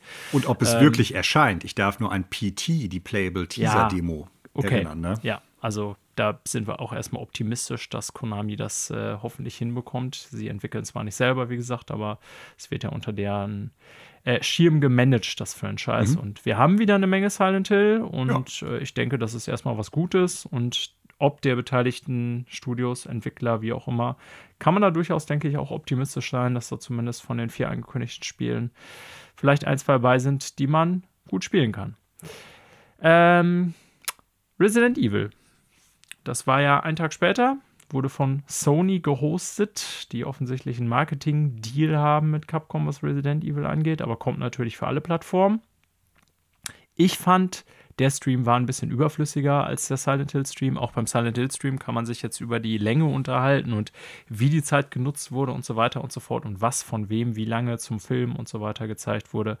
Auch da nicht alles sinnvoll. Ähm, ich nehme das mal vorweg. Beim Resident Evil äh, Showcase dachte ich so ein bisschen, hm, ja, nett. Ne? Ist auch zumindest natürlich eine Sache drauf, auf die wir, glaube ich, alle drei mega hart Bock haben. Äh, aber dass es dazu jetzt ein extra neues Info-Event bedürft hätte, habe ich ehrlich gesagt nicht gesehen. Ähm, ich fasse mal zusammen, was hat man gesehen? Es gab zur Winters Expansion, die ja bald rauskommt, also zur Silent Hill, ach, äh, zu Silent Hill, zu sag ich schon, Resident Evil 8 Village Expansion. Ähm, die am 28. Oktober rauskommt, gab es einen neuen Trailer und umfangreiche Infos nochmal. Es gab ein bisschen Info zur kommenden PSVR-Version, wobei auch da natürlich, weil PSVR noch gar nicht das Datum klar ist und der Preis und so weiter, die Infos eher begrenzt waren. Es gab einen neuen Trailer und Infos zum Multiplayer-Shooter Resident Evil Reverse, der ja auch diesen Monat rauskommt für alle äh, Village und Village Gold-Besitzer. Ähm, auch das jetzt ehrlich gesagt nichts, was mich persönlich so sehr interessiert. Ich will das jetzt gar nicht schlecht reden. Vielleicht für Resident Evil-Fans eine interessante Sache und auch ein Zusatzpaket quasi zu den Spielen, was ja auch nicht schlecht ist als Zusatzcontent. Dann gab es irgendwie Infoversionen, äh, Infos zu neuen Versionen auf Switch und Mac von Resident Evil Games, Village vor allen Dingen. Ja, und dann als viertes, der letzte große Abschluss, war das Resident Evil 4 Remake. Nochmal ganz dicker Trailer, Extended Gameplay, ein paar Infos, was sie sich gedacht haben. Es gab noch einen Story-Trailer, also eigentlich zwei Sachen hintereinander. Das war auch geil. Also Resident Evil 4 Remake, absolut Bock drauf. Ähm, ja. Ich finde, ansonsten war das aber relativ überflüssig. Ich weiß nicht, wie ihr das seht. Ja, was heißt relativ überflüssig? Das meiste war ja schon irgendwo bekannt. Ne? Genau. Also es war ja jetzt so. keine Neuankündigung. Alles ja. kannte man oder wusste, dass es existiert schon. Ob das jetzt dann irgendwie eine Sache ist, wo man denkt, ja, alles klar, äh, ich bin jetzt irgendwie vom Hocker gehauen oder sowas. Das war es auf jeden Fall nicht. Aber es war mehr Info zu den Sachen, die man dann vorher schon wusste, dass die kommen. Und äh, mal abgesehen von Resident Evil 4, ich finde halt die Erweiterung jetzt zu Resident Evil 8, Schrägstrich Village, insgesamt gut. So, ne? also dieses äh, Third-Person-Gameplay, was man dann halt in Zukunft machen kann, dass man es halt äh, nicht nur in der First-Person spielen können wird. Und äh, ja, also ich finde das super, weil wir haben ja schon drüber gesprochen. Du warst ja zum Beispiel bei Resident Evil 7 nicht der größte Fan davon, wie es sich in der, in der Ego-Perspektive gespielt hat und angefühlt hatte, Daniel. Ich glaube, wenn das jetzt gut funktioniert mit dem Third-Person-Gameplay, dann solltest du dir definitiv Teil 7 und Teil 8 nochmal ordentlich angucken, weil äh, das ja. meines Erachtens nach gute Spiele sind. Habe ich auch definitiv vor, habe ich ja damals auch schon gesagt, äh, ich will irgendwann erstmal 7 nochmal beenden, da stecke ich ja so mittendrin. Ähm, hatte da ja durchaus auch ein paar Kritikpunkte damals. Auch 8 habe ich durchaus als gutes Spiel abgespeichert, aber das will ich wiederum nicht spielen, bevor ich 7 nicht beendet habe. Ja. Und äh, es biss mich jetzt auch letztes Jahr nicht so ähm, wirklich 8 direkt zum Erscheinen zu spielen. Daher habe ich es erstmal links liegen lassen. Mhm. Also 4. Ja, wenn, wenn Connor noch gar nichts sagt, äh, ganz kurz, äh, das Gameplay und alles mit äh, dem, was man gesehen hat zu Teil 4 wieder, also zementiert noch mal mehr meinen Bock auf das Spiel. Absolut. Also, ja. Ich habe es die Tage schon gesagt, 2023 hat jetzt schon ein paar Kracher im Petto. Wenn die natürlich alle kommen und alle dann auch gut werden, ist dann immer noch so die Frage. Aber äh, das wird ein potenziell ziemlich, ziemlich fettes Spielejahr. Wir haben Breath of the Wild 2, Schrägstrich äh, Tears of the Kingdom. Wir haben das Dead Space Remake, wir haben das Remake von Resident Evil 4. Also, mh, mm, lecker. also was ich aus dem Stream so ein bisschen mitgenommen habe, war, dass äh, Capcom da äh, an der Marke Resident Evil ja wirklich auf allen, in allen Töpfen noch rührt. Ähm, bei der äh, Winters Expansion haben wir auch gedacht, ja gut, also da zeigt mir jetzt nichts und hätte ich jetzt auch nicht gebraucht, äh, zumal die DLCs für meinen Geschmack zuvor auch nicht so der Knaller gewesen sind. Resident Evil Multiplayer lässt mich auch ehrlich gesagt kalt. Die Cloud-Version, ja. auch das absolut äh, nicht, nicht mein Bier. Aber ich muss sagen, was dann da zu Teil 4 gezeigt worden ist, dann muss ich wirklich sagen, also ja, ähm, da steht uns was ins Haus. Also ich glaube, da können wir uns echt drauf freuen, was da gezeigt worden ist. Ähm, das wird echt ein Knaller. Zumal die äh, Remakes, die wir in der näheren Vergangenheit der anderen Teile gesehen haben, ja auch alles gute Spiele waren. Der letzte jetzt vielleicht ein bisschen kurz zugegebenermaßen, aber äh, ich glaube, das könnte echt ein Brett werden. Ne? Ja. ja. Witzig fand ich die also Inhalte die der äh, Deluxe-Edition. Äh, hm. Da fanden die ja ähnlich diese Monster Hunter-Schiene, dass da halt äh, ja, so Fashion-Items drin sind, die ja nicht wirklich einen Vorteil bieten. Also ich weiß ja. nicht, wer sich sowas kauft. Ähm, ja, ich, also ich persönlich brauche es nicht. Ne? Nö. Ja, Punkt. Also ähm, wir haben das hier als einen der beiden großen Streams angekündigt, aber wie gesagt, zum Resident Evil Showcase, also ich will das gar nicht kleinreden, denn was man zu vier war, und die haben ja zu vier noch gar nicht so viel gezeigt, äh, das war super cool. Ne? Also ich kann jedem nur empfehlen, sich das reinzuziehen. Macht super hart Bock auf das Spiel. Ich habe super hart Bock auf das Spiel. Es war für mich eher, wie du das vielleicht schon ganz gut zusammengefasst hast, Manuel, das Gefühl, naja, ähm, da war jetzt nichts sensationell Neues bei. Ne? Also das mhm. hatte man dann irgendwie. Ähm, Wahrscheinlich einfach auch aus Marketinggründen, weil halt Reverse und äh, die Expansion zu 8 jetzt bald rauskommen in diesem Monat noch, hat man sich gedacht, so machen wir noch einmal ein Info-Blowout und hier bestellt mal alles schön. Äh, und um das noch ein bisschen anzuwürzen, hat man dann halt noch mehr Resident Evil 4 gezeigt. Macht ja auch Sinn, ne? die müssen ja die Dinger irgendwie auch an den Mann bringen.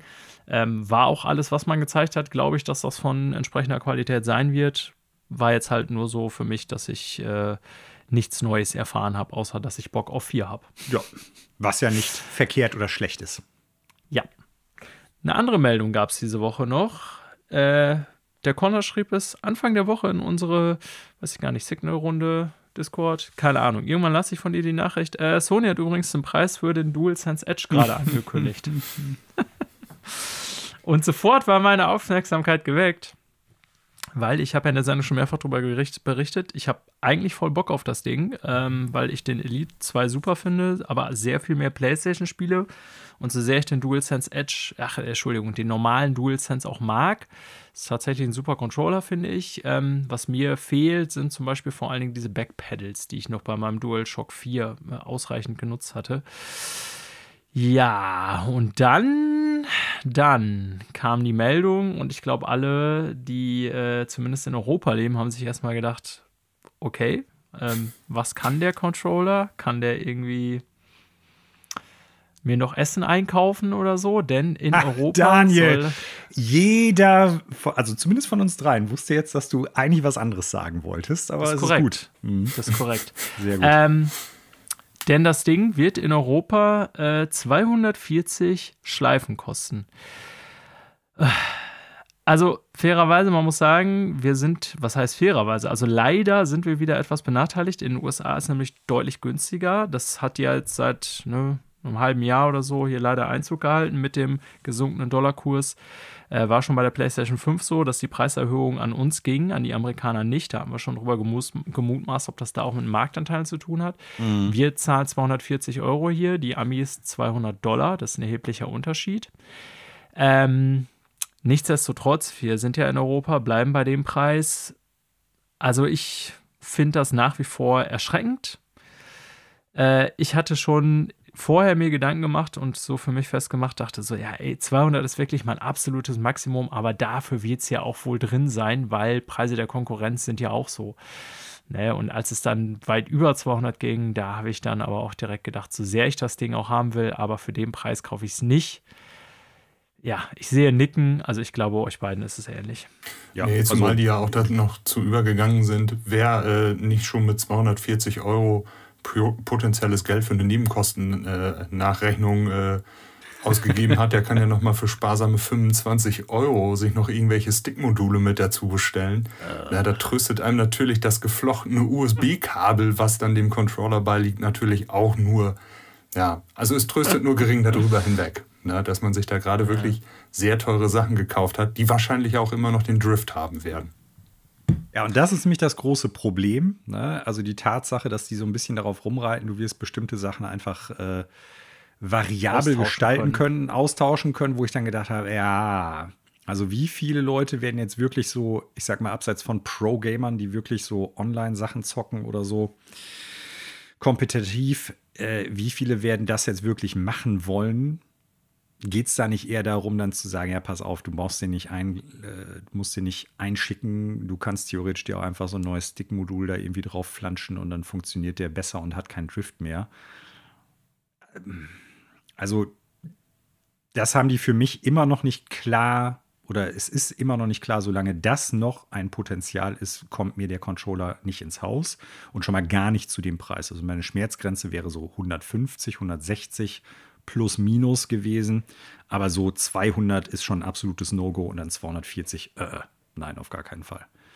Nee.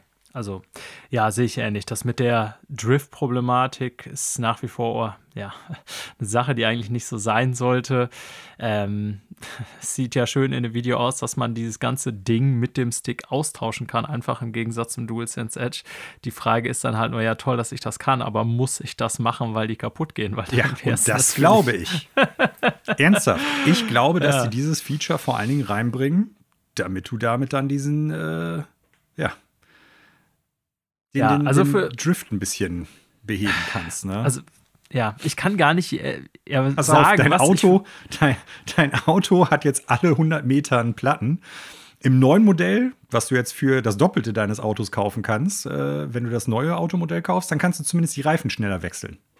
Ja, so, ich weiß halt nicht, was ich für 240 Euro von einem Controller erwarte, der halb so teuer ist wie die Konsole, aber ich Doch, du hast es gerade gedacht, aber nicht gesagt, erwarten, was du dafür äh, erwartest für das genau, Geld. Mehr erwarten, als dass es irgendwie äh, das tut, was es eh tun sollte. Ja. Viele Stunden spielen, ohne kaputt zu gehen. Ähm, ja, also, keine Ahnung. Im, Im, besten Fall sinkt das Ding halt mal deutlich im Preis. Ähm, wir werden auch sehen, wie die Nachfrage ist. Ich gehe davon aus, dass trotz der massiven Kritik, die auch im Netz geäußert wurde gegenüber der Preisgestaltung, wenn man sich so die Social Media Accounts von PlayStation anguckt. Ähm, wahrscheinlich, wie immer, genug Leute das Ding kaufen werden und die am Anfang erstmal vergriffen sein werden. Vielleicht kommt es auch anders, aber das ist erstmal meine Prognose. Mhm ich ziehe nochmal, auch wenn es ein anderes Produkt ist natürlich und andere Zeit, das muss man auch ganz klar sagen. Wir erleben es ja in allen Bereichen. Manu und ich haben es hier mehrfach thematisiert, dass Quest 2 teurer geworden ist, dass die PlayStation teurer geworden ist und so weiter. Der Controller kommt jetzt natürlich, ähm, schlechte Vorzeichen für PSVR 2 auch, in der Zeit raus, in der äh, alles sehr viel teurer wird und vor allen Dingen auch Unterhaltungselektronik zuletzt teilweise massiv im Preis gestiegen ist. Deswegen ist der Vergleich zum drei, vier Jahre alten, weiß ich gar nicht mehr, Elite 2 vielleicht nicht ganz fair, weil ja, Microsoft da einfach einen Preis gelassen hat, wie er ist. Auch da muss man fairerweise sagen, man sieht ihn im Geschäft immer so für 140, 150. Dafür habe ich ihn auch irgendwann mal gekauft vor anderthalb Jahren oder so. Ähm, die offizielle Preisempfehlung ist, glaube ich, aber immer noch 180. Also auch der wäre theoretisch teurer, als er im Markt ist. Mhm. Und da könnte man jetzt natürlich mutmaßen, naja, vielleicht geht dann der Dual äh, Sense Edge tatsächlich für 200 irgendwann über den Ladentisch in einem Jahr oder so, keine Ahnung. Äh, aber nichtsdestotrotz finde ich, muss auch Sony wissen um die Zeichen der Zeit, auch was die äh, Geldbörsen der Konsumenten angeht. Die werden das gegengerechnet haben, auch mit dem, was da verbaut ist. Aber da sind viele Sachen bei, wo ich sage, fände ich interessant, aber nein, danke. Nicht zu dem Preis und unter den Voraussetzungen, dass mir noch nicht mal sagen könnt, was ist jetzt mit Drift und so weiter. Ne? Also harter Pass. Leider. Ich hätte mich sehr darauf gefreut. Ja. Manuel. Daniel. 240 Euro für einen Controller ist viel. Wie viel ist denn viel oder genug für einen Voice-Actor? ja, das ist eine interessante Frage. Was, ja. äh, ich sag mal, der Standard ist, kann ich dir gar nicht sagen. Was ich dir schon ich sagen nicht. kann, und darauf willst du ja, glaube ich, hinaus, dass es in den vergangenen Tagen eine ziemlich kontroverse Diskussion im Internet über genau dieses Thema gegeben hat und entzündet hat sich das Ganze an Äußerungen äh, von der Ja, Synchronsprecherin von der originalen Stimme von Bayonetta in Bayonetta 1 und 2, ähm, die über Twitter im Endeffekt, ich sag mal, so ein bisschen, ja, ihrem Unmut Luft gemacht hat und auch in diesem Zusammenhang darum gebeten hatte, Bayonetta 3 zu boykottieren. Ja, das ist äh, der entscheidende Punkt. Sie hat wirklich zum Boykott aufgerufen. Ne, dass sie nicht ja. adäquat bezahlt worden wäre wenn sie die Rolle von Bayonetta in Bayonetta 3 wieder übernommen hätte. Es geht um Helena Taylor, ja. professionelle äh, Sprecherin bzw. Schauspielerin, die halt vor allen Dingen ähm, ja, Voice-Over bzw. Synchrosprecherin äh, ist. Und äh, sie hatte dann halt über Twitter gesagt, also es wäre ihr angeboten worden, dass man, dass sie Bayonetta 3 äh, in Bayonetta 3 dann halt als Sprecherin wieder Bayonetta spricht, aber für insgesamt 4000 Euro nur. Und das scheint jetzt, zumindest wie das Internet darauf reagiert hat, sehr wenig gewesen zu sein. Und äh, das sei auch der Grund gewesen, warum sie damit nicht einverstanden gewesen wäre, warum jetzt ähm, eine andere Sprecherin Bayonetta in Teil 3 spricht. Wie es so oft im Internet ist, wir haben da eben schon über Sil bei Silent Hill drüber gesprochen, äh, natürlich wurden diverse Fackeln, äh, Mistforken und so weiter ausgepackt. Es wurde sofort äh, klar identifiziert, dass Nintendo da ja ganz, ganz, ganz, ganz äh, schlimme Praktiken hat. Es haben sich auch nochmal andere Synchronsprecher dazu gemeldet und gesagt, ich habe für meine Rollen, die ich in Zelda Breath of the Wild teilweise hatte, nur dies und jenes bekommen. Also auch da vermeintlich wenig Geld. Es ist für mich natürlich immer dann schwierig nachzuvollziehen, wenn ich dann sehe, ja, 4000 Dollar für äh, eine Sprecherrolle. Ich weiß nicht, wie lange man dafür dann irgendwie arbeitet, einen ganzen Monat oder sowas. Auch Vorbereitungszeit muss man natürlich dann immer damit reinbeziehen. Und ich will auch gar nicht sagen, das wäre jetzt ein adäquates Angebot gewesen. Aber ich sag mal so, für 4000 Dollar muss ich äh, einen Monat arbeiten, so ungefähr. Ne? Und äh, ich weiß nicht, wie ja. lange so eine Aufnahmereihe für ein Spiel, das vielleicht drei Stunden äh, Laufzeit, äh, drei Stunden Sprechzeit hat von einem Hauptcharakter, wie viel da halt wirklich gebraucht wird. Ich kann nur sagen, für unsere Alben hat man pro Instrument so immer zwei, drei Tage gebraucht. Ja. 17 bis 19 Songs, ne? die jetzt nicht besonders lang sind und wir sind jetzt auch nicht irgendwie die, die äh, ja, besten Musiker gewesen, aber auch da. Das war immer, fand ich, ein ausreichender Qualität ist schwierig. Scheint nicht ganz der Standard zu sein. Lange Rede, kurzer Sinn. Kurz darauf meldet sich äh, der investigative Videospieljournalist Jason Schreier zu Wort über Bloomberg, der halt sagt, ja, uns sind noch ein paar andere Aspekte zugespielt worden, unter anderem halt auch scheinbar Einsicht in Verträge, die es da gegeben haben soll, wo er ganz klar sagt, nee, Moment mal, also es ging nicht nur um 4000 Dollar, sondern es ging um ganz andere Beträge. Ne? Also das war schon sehr, sehr viel höher. Es sollten mindestens 20.000 ist hier die Rede. Genau, fünf Sessions gemacht werden, die, äh, ich sag mal so, dann insgesamt für knapp 15.000 geplant geworden wären, plus halt noch ein paar zusätzliche Sachen, die vielleicht auch dann noch mit reingekommen wären. Also mindestens 15.000, was ja schon mal eine ganz andere Zahl ist als 4.000. Und in dem Zusammenhang sei dann auch nochmal irgendwie rausgekommen, dass äh, Helena Taylor wohl irgendwie eigentlich eine sechsstellige Summe gefordert hätte. Und das sind ganz andere Hausnummern. So. Ne? Wo ich dann ganz klar sagen muss, auch da, ich habe keinen Zugang dazu, wie viel solche Leute verdienen. Und mit Sicherheit ist halt auch deren Ausbildung sehr teuer und umfangreich gewesen. Äh, vor allen Dingen, wenn man einen guten Job macht. Und sagen wir mal ehrlich, äh, Bayonetta ist schon sehr ikonisch durch die Stimme von Helena Taylor gewesen in Teil 1 und Teil 2. Das kann man, glaube ich, nicht anders sagen. Das stimmt. Und man darf ja. natürlich auch nicht nur die Studiozeit rechnen, sondern auch die Vorbereitung, sowas, ne? Üben, ne? Training, Skript ja. und so weiter und so fort. Das gar keine Frage. Das äh, will ich auch gar nicht nur darauf reduzieren, so nach dem Motto, man fährt da eben hin und man spricht das ein und dann war es das. Im Gegenteil. Ähm, es ist aber schon eine ganz andere Hausnummer, wenn man im Prinzip sagt, ey, bitte boykottiert das Spiel, die wollten mir nur 4000 geben. Und scheinbar, zumindest äh, würde ich mal jetzt so attestieren, dass Jason Schreier sich dann nicht so leicht hinter das Licht führen lässt, gibt es Hinweise darauf und äh, sehr ja, valide Hinweise, dass das eigentlich nicht stimmt und dass es durchaus mehr Geld gewesen ist und dass vor allen Dingen Helena Taylor auch scheinbar sehr, sehr, sehr viel mehr gefordert hatte. Ne? Und zwischen 4.000 und 15.000 ist ein großer Unterschied und zwischen 15.000 und theoretisch einer sechsstelligen Zahl 100.000 ist auch nochmal ein großer Unterschied. Plus, äh, dass wohl auch noch irgendwie ja in der Verhandlungsmasse von Seiten von Helena Taylor gefordert worden sein soll, dass man halt auch äh, sogenannte Residuals noch kriegt, also quasi über Weitervermarktung beziehungsweise zusätzliche Beteiligung an den Gewinnausschüttungen. Ähm, lange Rede, kurzer Sinn. Ich glaube, es ist ein wichtiges Thema, darüber zu sprechen, wie werden Menschen, die in diesem Bereich arbeiten, bezahlt. Ne? Also müssten die eigentlich mehr verdienen, weil es kann ja auch durchaus sein, dass die pro Monat nur einen so einen Gig haben und dann braucht man halt diese 3.000 oder 4.000 äh, Dollar mindestens, um da irgendwie einigermaßen von leben zu können. Äh, ich glaube aber, dass diese ganze Sache nochmal ein Lehrstück dafür ist, nur weil jemand was auf Twitter äußert, was jetzt erstmal sehr emotional klingt und wo man dann, ich sag mal, sich selber auch auf Seiten der ja, kleinen Person irgendwie sieht, entgegen der großen Firma Nintendo zum Beispiel in diesem Fall, dass es manchmal durchaus sinnvoll ist, erstmal zu überlegen, ja gut, warten wir mal ab, vielleicht kommen da ja noch irgendwie neue Fakten dazu oder, oder ich sag mal weitere Einblicke in die ganze Sache, ohne dass man erstmal dazu aufruft, Nintendo sollte boykottiert werden und äh, die Frau Taylor ist jetzt da ganz, ganz, ganz schlimm geprellt worden. Und äh, ja, also man sollte sich vielleicht noch nicht so hart drüber echauffieren, wenn man gerade eine Nachricht über Twitter gelesen hat. Ich glaube, äh, Connor, du hast da durchaus mehrere Gedanken zu.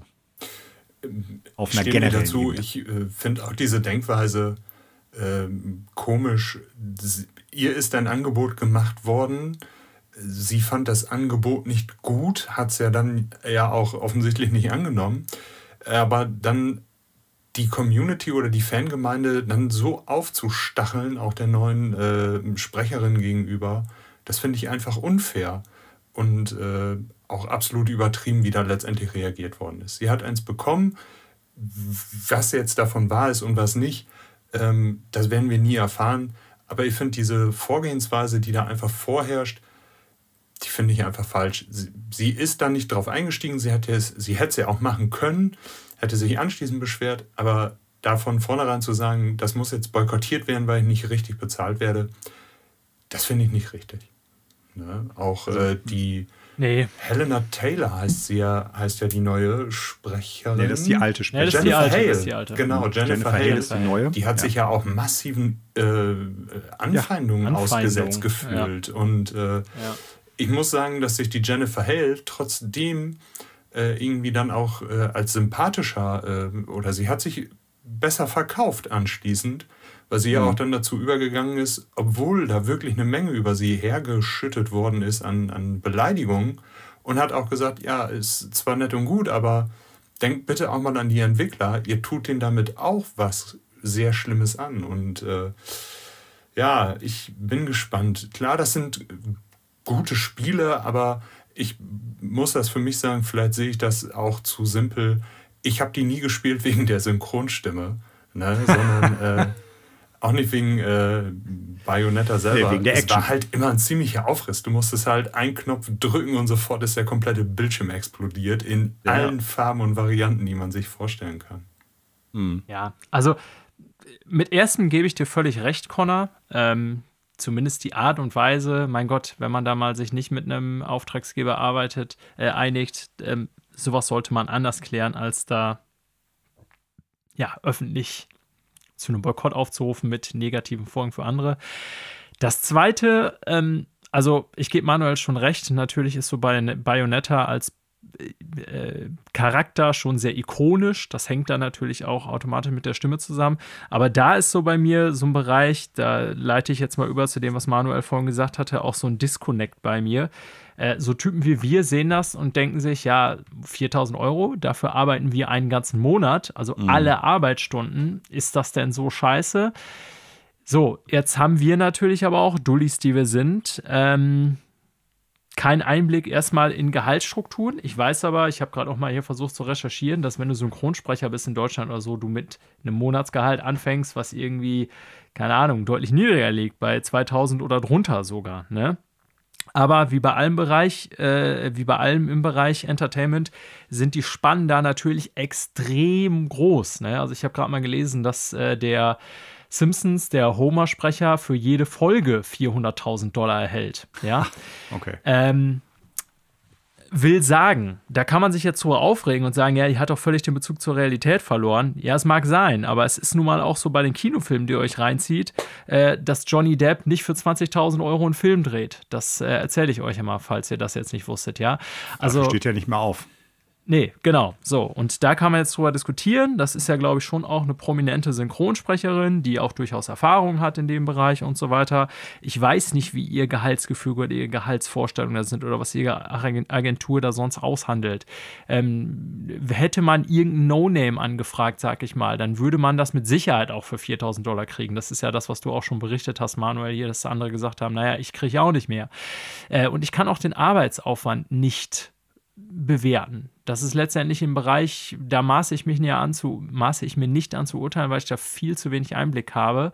Äh, ich bin mir sicher, wie bei so vielen Sachen ist es dann doch komplizierter oder aufwendiger, als man denkt. Und es ist ja auch eine Kunst, die man erstmal lernen muss. Richtig zu sprechen mhm. ist genauso wie richtig singen oder irgendwie ein Instrument spielen oder so. Äh, nicht einfach so, ne? Das ist eine Kunst, die man erlernen muss, so. Und das erkenne ich schon durchaus an. Aber so dieser Höhe, diese Höhe, das so der Punkt, den inhaltlich mal abzuschließen, da kann ich halt auch nicht viel zu sagen. Aber ich finde auch den Vorgang an sich, was da getan wurde, das ist schon ein bisschen zweifelhaft, sagen wir es mal so, ne? Und De facto heißt es jetzt aber, Bayonetta kommt nächste Woche raus, oder wenn ihr das hört, schon sehr bald, ähm, dass wir eine andere Bayonetta haben und dann wird sich zeigen, wie. Was auch schon lange bekannt war. Und das macht das ja, Ganze ja noch richtig. ein bisschen, ja. bisschen bizarrer, dass sie sich jetzt kurz vor Erscheinen erst dazu durchringt, das Ganze zu öffnen und das halt zu sagen, weil zumindest im Internet gab es schon relativ früh, also vor einigen Monaten, als der letzte Tra der, der erste Trailer nach langer Zeit mal wieder gekommen ist, halt die Frage, wer spricht Bayonetta eigentlich jetzt? Äh, sie ist daraufhin angeschrieben worden und konnte, hat dann gesagt, ja, aufgrund von äh, Non-Disclosure Agreements, ähm, also quasi Schweigepflicht, kann ich halt nicht näher drauf eingehen, aber ich spreche die nicht. So. Ja. Ne? Und jetzt hat sie ja das geöffnet. Ich weiß nicht, ob da jetzt irgendwie was abgelaufen ist, was die NDAs betrifft, also die Non-Disclosure Agreements. Aber auch das äh, ist halt so eine Sache, wo ich dann denke, spricht irgendwie für mich jetzt aus der Ferne nicht für den Punkt von, Jen, äh, von Helena Taylor. Ne? Ist, ich ähnlich, ja. Ist schwierig. Ja, Bayonetta 3 mit neuer Synchronströme. Wir werden äh, nicht mehr über die Vertragshandlungen berichten, aber in absehbarer Zeit vielleicht über das Spiel. So, die großen News waren es eigentlich. Wir haben noch so ein kleine Bits hier, die wir relativ kurz, glaube ich, abhandeln können. Wir sind lang ja. in der Sendung, aber Manuel, ich will zumindest hier über das eine oder andere noch sprechen, weil äh, ich da schon etwas skeptisch geguckt habe. Als hm. erstes nämlich, wir warten ja jetzt auf das Splinter Cell Remake, was im Grunde auch schon wieder ich sag mal, auf die lange Bank geschoben wurde, bevor es eine Chance hatte zu scheinen. Mhm. Und wir haben hier jetzt ein bisschen mehr Kontext. Wir haben nämlich in dieser Woche erfahren, ähm, dass der Game Director des Spiels äh, bei Ubisoft gegangen ist, wenn ich das richtig lese, gegangen ist und nicht gegangen wurde. Ähm, und äh, ich weiß gar nicht, spricht man Französisch aus oder Englisch? Da, David Crivell? ich habe also, auch gerade überlegt, ich vermute, ich vermute eher Französisch, weil er bei Ubisoft vermute Paris auch, ne? angefangen ne? hat. Genau, also, ja. Also David Crivell, sage ich jetzt mal. Ja. Sonst David Grivel. Nein. ähm, ja. Der war verantwortlich für das Deutscher. Remake. David Grivel. David Griffel. Ähm, der war verantwortlich für das Remake von Splinter Cell, über das wir hier auch an anderer Stelle mal geredet haben. Ist schon ein bisschen her, weil man hatte jetzt auch länger nichts Neues mehr dazu gehört der ist weg. Und äh, sehr viel mehr Infos als das übliche PR-Gelaber hat man hier auch gar nicht. Aber für das Spiel, da lese ich erstmal raus, habe ich so meine Zweifel, ob das alles so gut läuft. Mhm.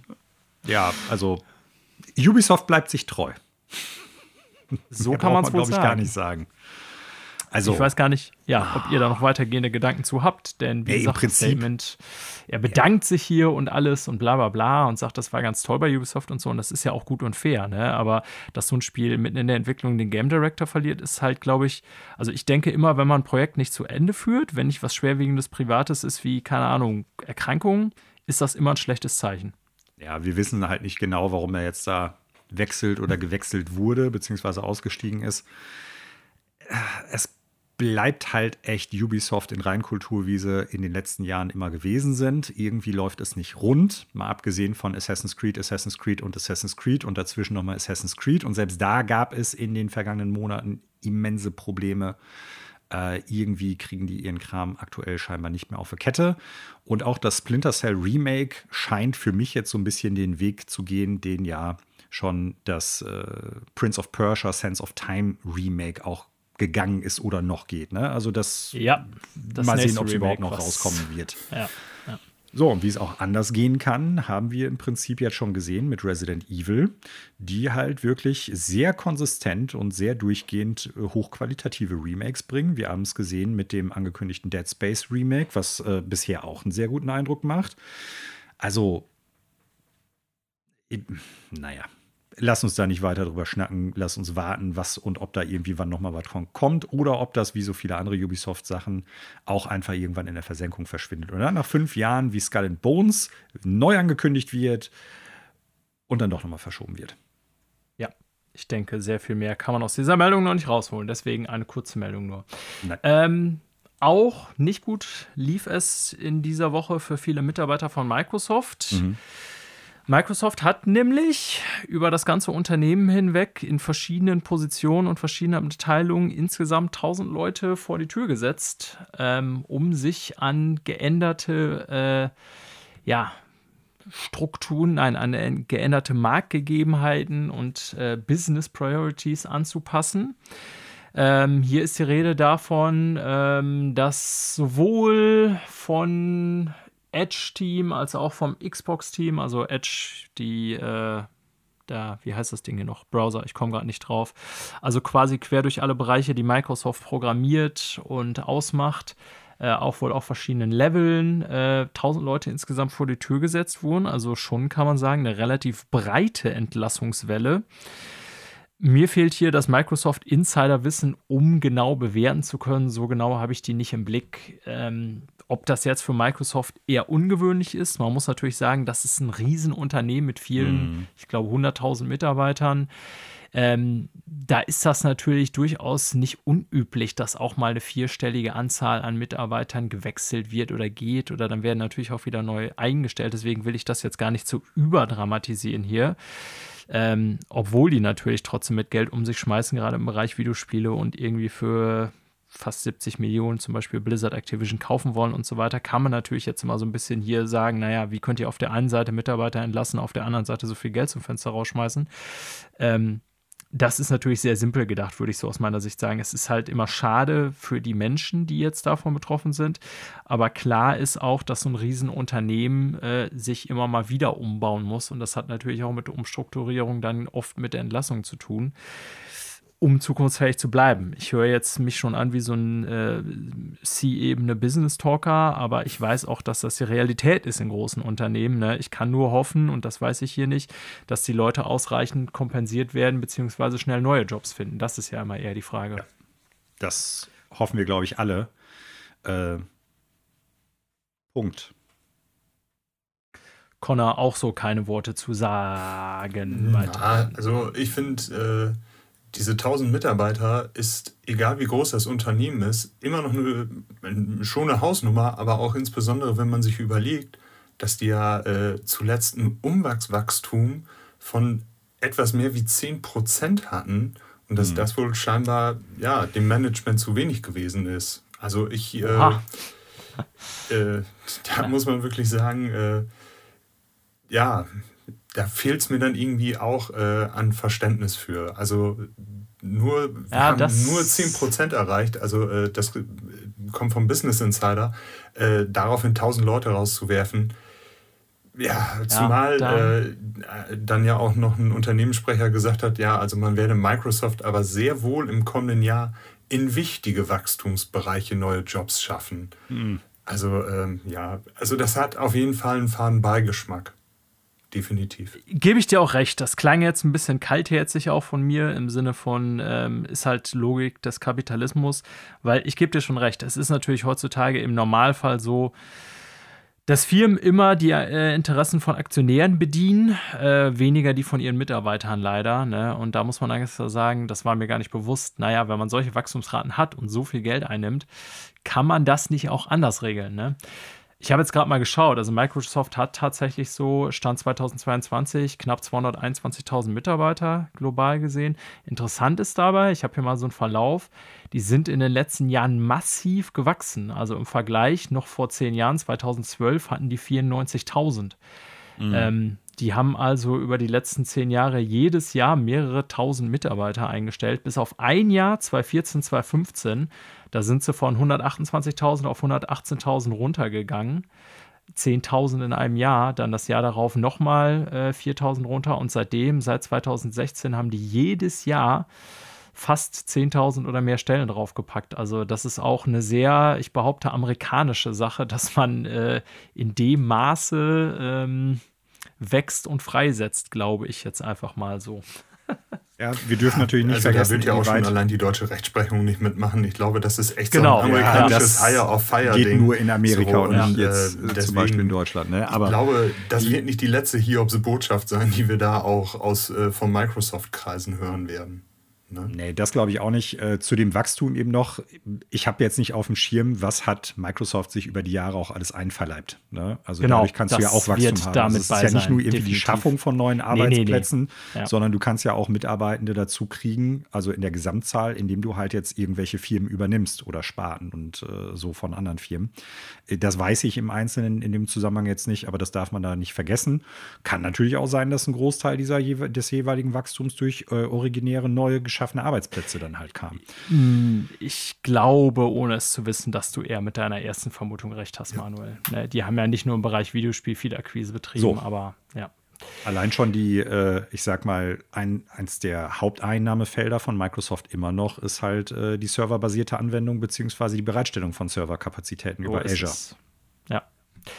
Bleiben wir mal bei Microsoft. Connor hat es vorhin angesprochen. Ähm, mehr Accessibility äh, für alles im Bereich Xbox. Äh, ein Accessibility Showcase ist völlig an mir vorbeigegangen, äh, mhm. äh, Connor, dass es sowas überhaupt gibt. Ich weiß auch gar nicht, ob es die Vorjahre schon stattgefunden hat, äh, aber zumindest dieses Jahr gab es das. Äh, Xbox 2022 Accessibility Showcase. Äh, finde ich erstmal sehr interessant, dass die Microsoft setzt ja schon seit längerem darauf, muss man auch mal lobend erwähnen, dass sie sagen, naja, wir wollen im Prinzip gerade Konsolenspiele für alle zugänglich machen, also auch für mhm. Menschen mit Einschränkungen. Äh, die Xbox selber hat ja auch umfangreiche äh, ja, Accessibility-Einstellungen und äh, Microsoft, muss man auch mal durchaus lobend erwähnen, ist, glaube ich, die einzige von den großen Herstellern, die einzige Firma, die ich kenne, die extra einen äh, sehr individuell anpassbaren Controller mhm. für Leute mit entsprechenden Einschränkungen auf den Markt gebracht hat. Ja. Ähm, und haben tatsächlich auch jetzt ein Accessibility Showcase veranstaltet. Ich, ich habe es auch nicht gesehen. Ähm, mhm. Hat da jemand von euch mal reingeschaut? Connor nickt. Also ich hatte mal eben kurz reingeskippt, weil äh, ich in Vorbereitung da ein bisschen grob reingucken wollte. Ganz habe ich es auch, hab auch nicht gesehen. Helft mir doch mal eben bitte aufs Rad. Der Marketingchef von Microsoft, der gerne immer Sachen im Hintergrund stehen hat, wie heißt der? Äh, von Microsoft selber. Genau, Xbox. Das, das, ja, ja. Das, ja, Entschuldigung. Der ist ja nicht Phil der Marketingchef von Microsoft, sondern der Chef der ja, Xbox. Ist ja egal, der Xbox. Von Xbox. Ja, ja. Phil Spencer fing an, äh, und hat erstmal für die Leute, die es nicht sehen können, sondern nur hören, hat er sich erstmal selber beschrieben, wie er aussieht, was er trägt, was für eine hm. Haarfarbe der hat.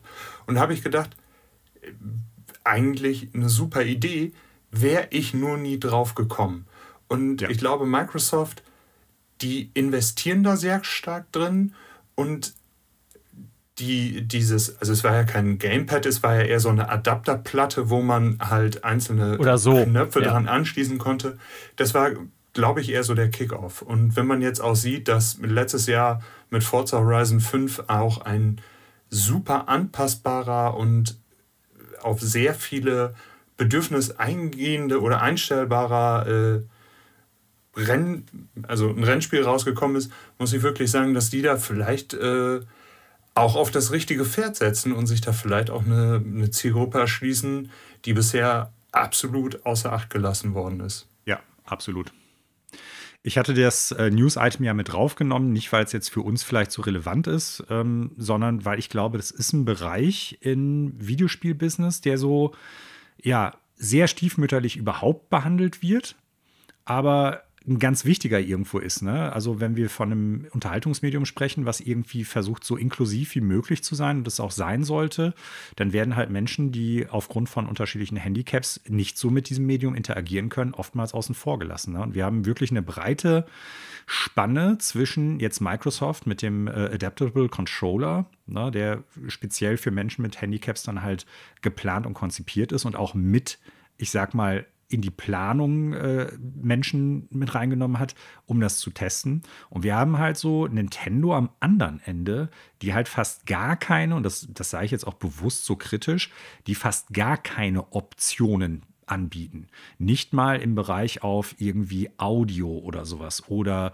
äh, Grafikeinstellungen oder so. Also Knopfbelegung mal anders zu machen oder so. Selbst das bietet Nintendo ja gar nicht an. Gleichzeitig gerne und viel Motion Control Steuerung, was dann natürlich für Menschen mit entsprechenden Handicaps also totales Ausschlusskriterium dann quasi schon ist.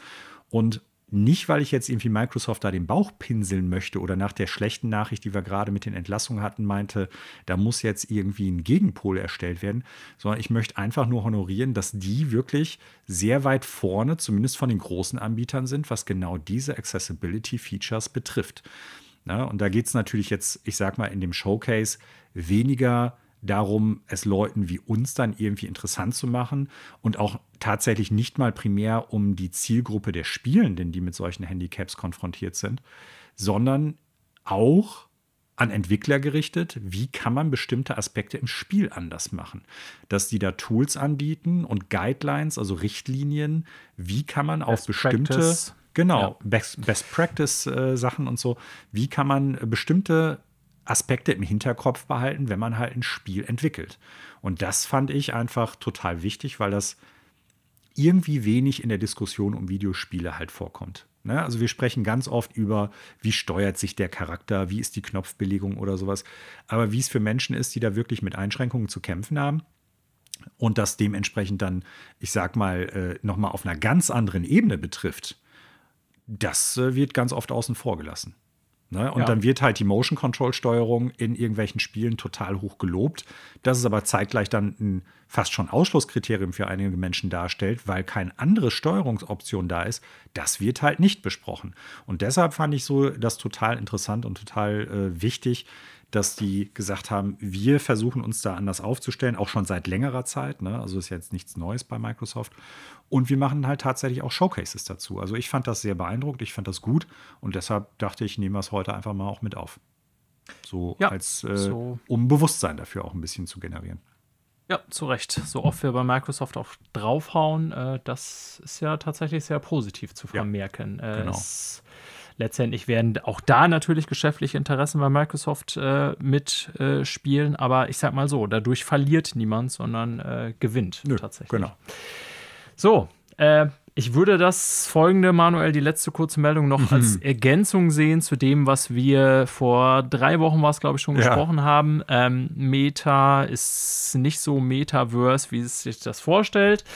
Ähm, es gab diese Woche eine neue Meldung äh, von GamesIndustry.biz und andere, die das auch aufgenommen haben, dass interne Dokumente von Meta ähm, bezüglich ihrer eigenen Meta-World, äh, Metaverse-Software, Entschuldigung, Horizon Worlds heißt es ja, ähm, ausgewertet wurden oder Leute da dran gekommen sind und das mal ein bisschen auseinandergenommen haben, wie Meta das intern bewertet. Und Kelze Pries ich will jetzt noch nicht von Rohrkrepierer sprechen, aber es scheint wohl nicht so zu sein, wie Meta sich das selber vorstellt. Also von ihren angepeilten Zielen, was die äh, monatlichen aktiven Nutzer angeht, sind die weit entfernt, nämlich um die Hälfte quasi. Also die hätten gerne dieses Jahr 500.000 gehabt. Hier ist die Rede von, naja, also je nachdem, welchen Zeitraum man betrachtet, so 280, sogar unter 200.000 teilweise. Ähm, wie auch immer, Pi mal Daumen die Hälfte. Und äh, ja, auch der Anteil der User, die überhaupt länger als einen Monat sich dafür interessieren, ist wohl eher erklärlich. Also, mm. ja, Meta pusht das ja weiterhin, dieses Konzept. Saki will uns das allen schmackhaft machen, dass wir irgendwann, die bringen jetzt ja extra noch ein teures, teures Headset raus. Wir haben letzte Woche darüber gesprochen, Manuel. Das Ganze ist ja das äh, Quest Pro oder wie es auch immer heißt, ähm, mhm. tatsächlich für Business-Zwecke ausgelegt. Ne? Das soll ja explizit eher so ja in dem Bereich Metaverse, Geschäftsbeziehungen, Horizon Worlds und so tatsächlich stattfinden. Man kann aber erstmal so festhalten, bisher funktioniert das von, ich sag mal, Nutzerseite aus nicht so gut. also, wo du das gerade sagst mit diesem Business-Ding, ne? Ich stelle mir das so vor, also ich nutze also gerade in der Corona-Zeit, jetzt ebbt es gerade wieder ein bisschen ab, aber ich, ich habe äh, in meiner Arbeit relativ äh, regelmäßig Videokonferenzen benutzt. Ich denke, ihr beide natürlich in eurer Arbeit auch. Connor, du nutzt ja. das ja heute auch noch. Du hast ja äh, ganz viel Homeoffice noch. Ähm, wo ich mir dann denke, also welchen Vorteil hätte ich jetzt tatsächlich als Nutzer, so im Business-Bereich, wenn ich dann jetzt eine VR-Brille auf hätte und dann vor allen Dingen mit der grafischen Darstellungsweise, wie es halt dieses Horizon gerade hat, ähm, im Vergleich zu normaler, ich sag mal, Videotelefonie, wie man die jetzt irgendwie für Konferenzschaltung nutzt. So, also. Ja. Also mir das, sind ja auch. Ich glaube nicht, dass ich das, also vielleicht, wenn die, die grafischen Möglichkeiten irgendwie ans Fotorealistische irgendwann mal grenzen, vielleicht dann. Aber jetzt, so wie das aktuell aussieht, da wird doch kein, kein Mensch im Arbeitsleben sagen, ja, ich habe jetzt Bock, irgendwie mit einer VR-Brille zu sitzen und dann quasi auf meinen, ich sage das jetzt mal so ein bisschen herablassend, Mi- oder Xbox-Avatar von meinem Arbeitskollegen oder meiner Arbeitskollegin oder so zu gucken. Das ist, doch, das ist ein also, Konzept, die wollen, dass das stattfindet, aber es gibt keinen tatsächlichen mir ersichtlichen Benefit für genau diese Anwendung. Und äh, wenn man sich jetzt halt diese Zahlen in dem Artikel von gamesindustry.biz noch reinzieht, dann ist es halt auch so, dass die meisten der in äh, diesen Horizon Worlds erschaffenen virtuellen Welten teilweise weniger als 50 Nutzer oder Besucher halt hat. Ne?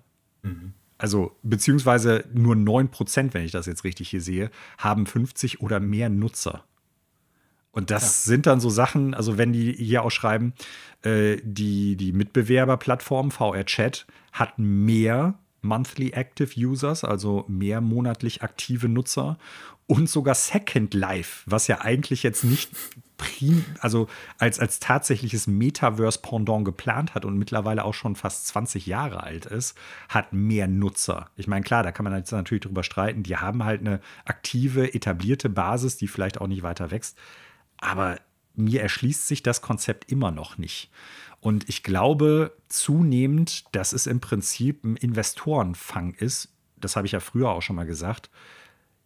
Wir haben Buzzword, wir haben das Metaverse, das Metaverse und äh, damit wollen wir als riesiges Konglomerat eines, ja, eines Tech-Giganten, der aber in die Jahre zu kommen scheint und nicht mehr up-to-date ist oder nicht mehr hinterherkommt mit neuen Plattformen. Wir wollen halt weiterhin als das äh, ja, erscheinen, was wir mit Facebook damals mal waren. Wir wollen eigentlich an der Spitze der Innovation stehen und wir wollen die führende Kraft sein, aber sind es eigentlich nicht mehr. Und ich glaube, das ist wirklich nur noch Investorenfang. Weil das, ja, und wenn das noch scheint sich ja nur zu etablieren. Wenn noch wer eine Vorlage für den Schocktober braucht, der muss sich einfach nur Mark Zuckerbergs Meta-Avatar angucken. Also da ist echt eine Menge. Habt ihr dem mal wirklich tief in die Augen ja. geguckt, diesem Ding? Also das ist, ähm, ja. Die hatten auch erst überlegt, ob der Grund, warum ich da nicht hingehe, weil ich dann, glaube ich, auch in der Virtual Reality äh, oder mit dieser Brille auf irgendwie Schiss hatte, dass der irgendwie hinter jeder Ecke hin, äh, so auf mich lauert. Also das ist, äh, ja, die hatten das ist keine gute Werbung. Der, die hatten ursprünglich geplant, bei der Netflix-Serie Dama auch quasi keinen Schauspieler zu nutzen, sondern äh, genau dieses, äh, diesen Avatar. Mark Zuckerbergs Avatar aus Meta. Damit schließen wir das auch mal ab. So, letzte Meldung, ganz kurzer Blick in die Gerüchteküche, äh, weil es zu dieser Episode passt. Marathon ist das Thema. Ähm, ich bin ja logischerweise durchaus Bungie-Fan, weil ich seit Ewigkeiten Destiny spiele, obwohl ich zu Halo kein besonders romantisches Verhältnis habe. Äh, es gab diese Woche ein Gerücht zu lesen, was mich sehr interessiert hat, weil ich einfach gespannt bin, äh, wieder mal von Tom Henderson auf Insider Gaming dass das Spiel, an dem Bungie neben Destiny schon die ganze Zeit arbeitet, denn zur Erinnerung, die haben ja schon vor längerer Zeit bekannt gegeben, dass sie noch was anderes entwickeln, was erst für NetEase äh, sein sollte. Die wurden ja gefundet auch von NetEase teilweise, bevor sie von Sony dann natürlich gekauft wurden. Tatsächlich das Comeback eines Bungie-Klassikers ist, ich weiß gar nicht, ob es ein erstes oder zweites Spiel ist, äh, Marathon nämlich. Und ähm, es liest sich hier so, ähm, ja, dass das Ganze zurückkommen soll und das ein Three-Man-Based, Squad-Extraction-Based Shooter hm. sein soll. Ähm, und ich dachte mir schon, oder es ist eigentlich klar bei Bungie, dass das wieder eine Online-Sache sein wird. Ich habe mich dann natürlich nur gefragt, naja, was wird das dann sein tatsächlich? Hatte gehofft, dass es nicht einfach Overwatch-Kopie oder sowas wird, was es zum Glück anscheinend auch wohl nicht. Ähm, ich habe jetzt auch ehrlich gesagt keine Revolution erwartet oder kein so ein ambitioniertes Projekt wie Destiny. Es war ja von vornherein eigentlich immer klar, dass Destiny so deren Hauptbutter und Brot sein wird, weil auch schon ressourcenintensiv kaum anders möglich. Ähm, ich habe tatsächlich mehr oder weniger das erwartet, dass äh, es irgendwie ein Online-Shooter-Game sein wird, weil Shooter kann Bungie nun mal. Ähm, was, ich habe mich immer nur gefragt, okay, mit, mit welchen Teams oder wie groß wird das sein oder was wird so das Kern-Gameplay, was wird so der, der Hook sein? Und es scheint eben Extraction-Based Shooter zu sein. Ich glaube, dass Tom Henderson einfach mal, was hier steht, weil äh, es würde für mich Sinn machen, dass Bungie eine Eigenmarke bedient und eine gewisse Nostalgie haben sie auch für Marathon jetzt ja schon wieder aufgebaut. Ich weiß nicht, euch ist das wahrscheinlich nicht bewusst, aber vor kurzem zu einem 30 Jahre Bungee-Jubiläum-Event in Destiny gab es halt auch dann so Marathon-Skins und so, würde also damit passen, sage ich jetzt mal so. Ich denke, ihr seid da relativ meinungslos, vermute ich, oder? Ja, absolut. Ja. Also, wenn Bungie mich wieder einfangen möchte, dann sollten die äh, Myth wieder auflegen. Ja, wird nicht passieren, glaube ich, nahe Zeit, aber kann ich nachvollziehen. Connor, du bist auch kein Destiny-Spieler, soweit ich weiß. Halo nee. hast du ja durchaus ein paar gespielt, ne? Aber. Ja, auch dem ersten, der ja noch von Bungie gekommen ist. Ich hatte ja. überlegt, so Extraction-Shooter, ist das überhaupt eine, ist das überhaupt eine Sache? Und dann sind mir irgendwie die, die geläufigen Namen ange, eingefallen, die ja eigentlich nur auf dem PC zu finden sind. Und daher finde ich eigentlich den Ansatz äh, oder finde ich den Ansatz gut, dass jetzt Bungie sich da dran macht und das Ganze auch auf die Konsole bringt, weil ich glaube, das ist echt so ein das Ding. Da hast ist ein du, guter Punkt. Hast du, wenn die Platzhirsche auf dem Rechner mit äh, einem Escape vom Tarkov oder jetzt äh, neulich rausgekommen Marauders, äh, aber ich glaube, das ist echt so ein Ding, da könnten die das wirklich erfolgreich auf die Konsole bringen. Klar, dieses Modell gibt es oder diese, dieses Genre gibt es auf der Konsole, aber das hegt halt einfach noch Nischendasein. Und ich glaube, wenn es wer wirklich zur Marktreife bringt, dann ist es wirklich Bungie. Ja, das ja. könnte, ich, ich glaube, mit der Einschätzung könntest du recht haben, weil die das wissen zumindest, wie man Online-Game äh, gut aufzieht. Mhm. Das hast du äh, sehr gut zusammengefasst, Connor. Das äh, hatte ich so gar nicht bedacht. Aber ja, also ich würde es spielen auf jeden Fall. Äh, ich gehe auch davon aus, wie es hier heißt, dass Free-to-Play sein wird. Ähm, ja. Gut, Marathon. War eine Marathon-Episode, ihr Lieben. Ähm, wir schließen die damit auch ab. Connor, äh, ganz großer Dank geht erstmal natürlich vor allen Dingen an dich, dass du dir an einem Sonntag, Mittag, Nachmittag hier die Zeit nimmst, um mit uns Quatsch über Videospiele zu labern. Das Ganze ist ja, darf man nicht vergessen, für alle Beteiligten immer auch ein großes Zeitinvestment. Und äh, ja, ich danke dir, dass du dabei warst. Ich fand äh, deine Berichte sowohl nachvollziehbar als erhellend. Hat mich ja. sehr gefreut, dass wir dich einbinden konnten. Ich danke natürlich auch wie immer dir, Manuel, der du die Gern ganze geschehen. Arbeit hier im Background leistest. Und nächste Folge äh, werden wir ein bisschen Halloweenig, Manuel und ich. Mm. Da überlegen wir uns noch was. Kann ich schon mal vorab ankündigen. Ja. Und äh, ihr dürft natürlich auch noch letzte Worte sprechen, aber ansonsten bleibt mir schon mal nur zu sagen, ciao und bis zum nächsten Mal. Donner, was sagst du? Ja, ich äh, nochmal danke für die Einladung. Äh, erstes Mal Podcastaufnahme. Ich danke euch für die Einladung und Manuel ganz besonders, der gleich aus meiner Ausnahme, Aufnahme irgendwas zaubern muss, was äh, sendbar ist. Ne? Ich habe mich noch nicht getraut, so reinzuhören. Naja, aber Manuel wird ja schon was draus zaubern. Deswegen, äh, Dankeschön und euch noch ein schönes Wochenende. Ne? Conrad, du kriegst gleich eine schicke Mickey-Maus-Stimme von mir. Ich werde das einfach hochpitchen. Okay, ist kein Problem. Alles klar. Ich bedanke mich auch nochmal bei dir, Connor. Und ich sag mal zu allen Zuhörenden da draußen Tschüss und bleibt extra freundlich.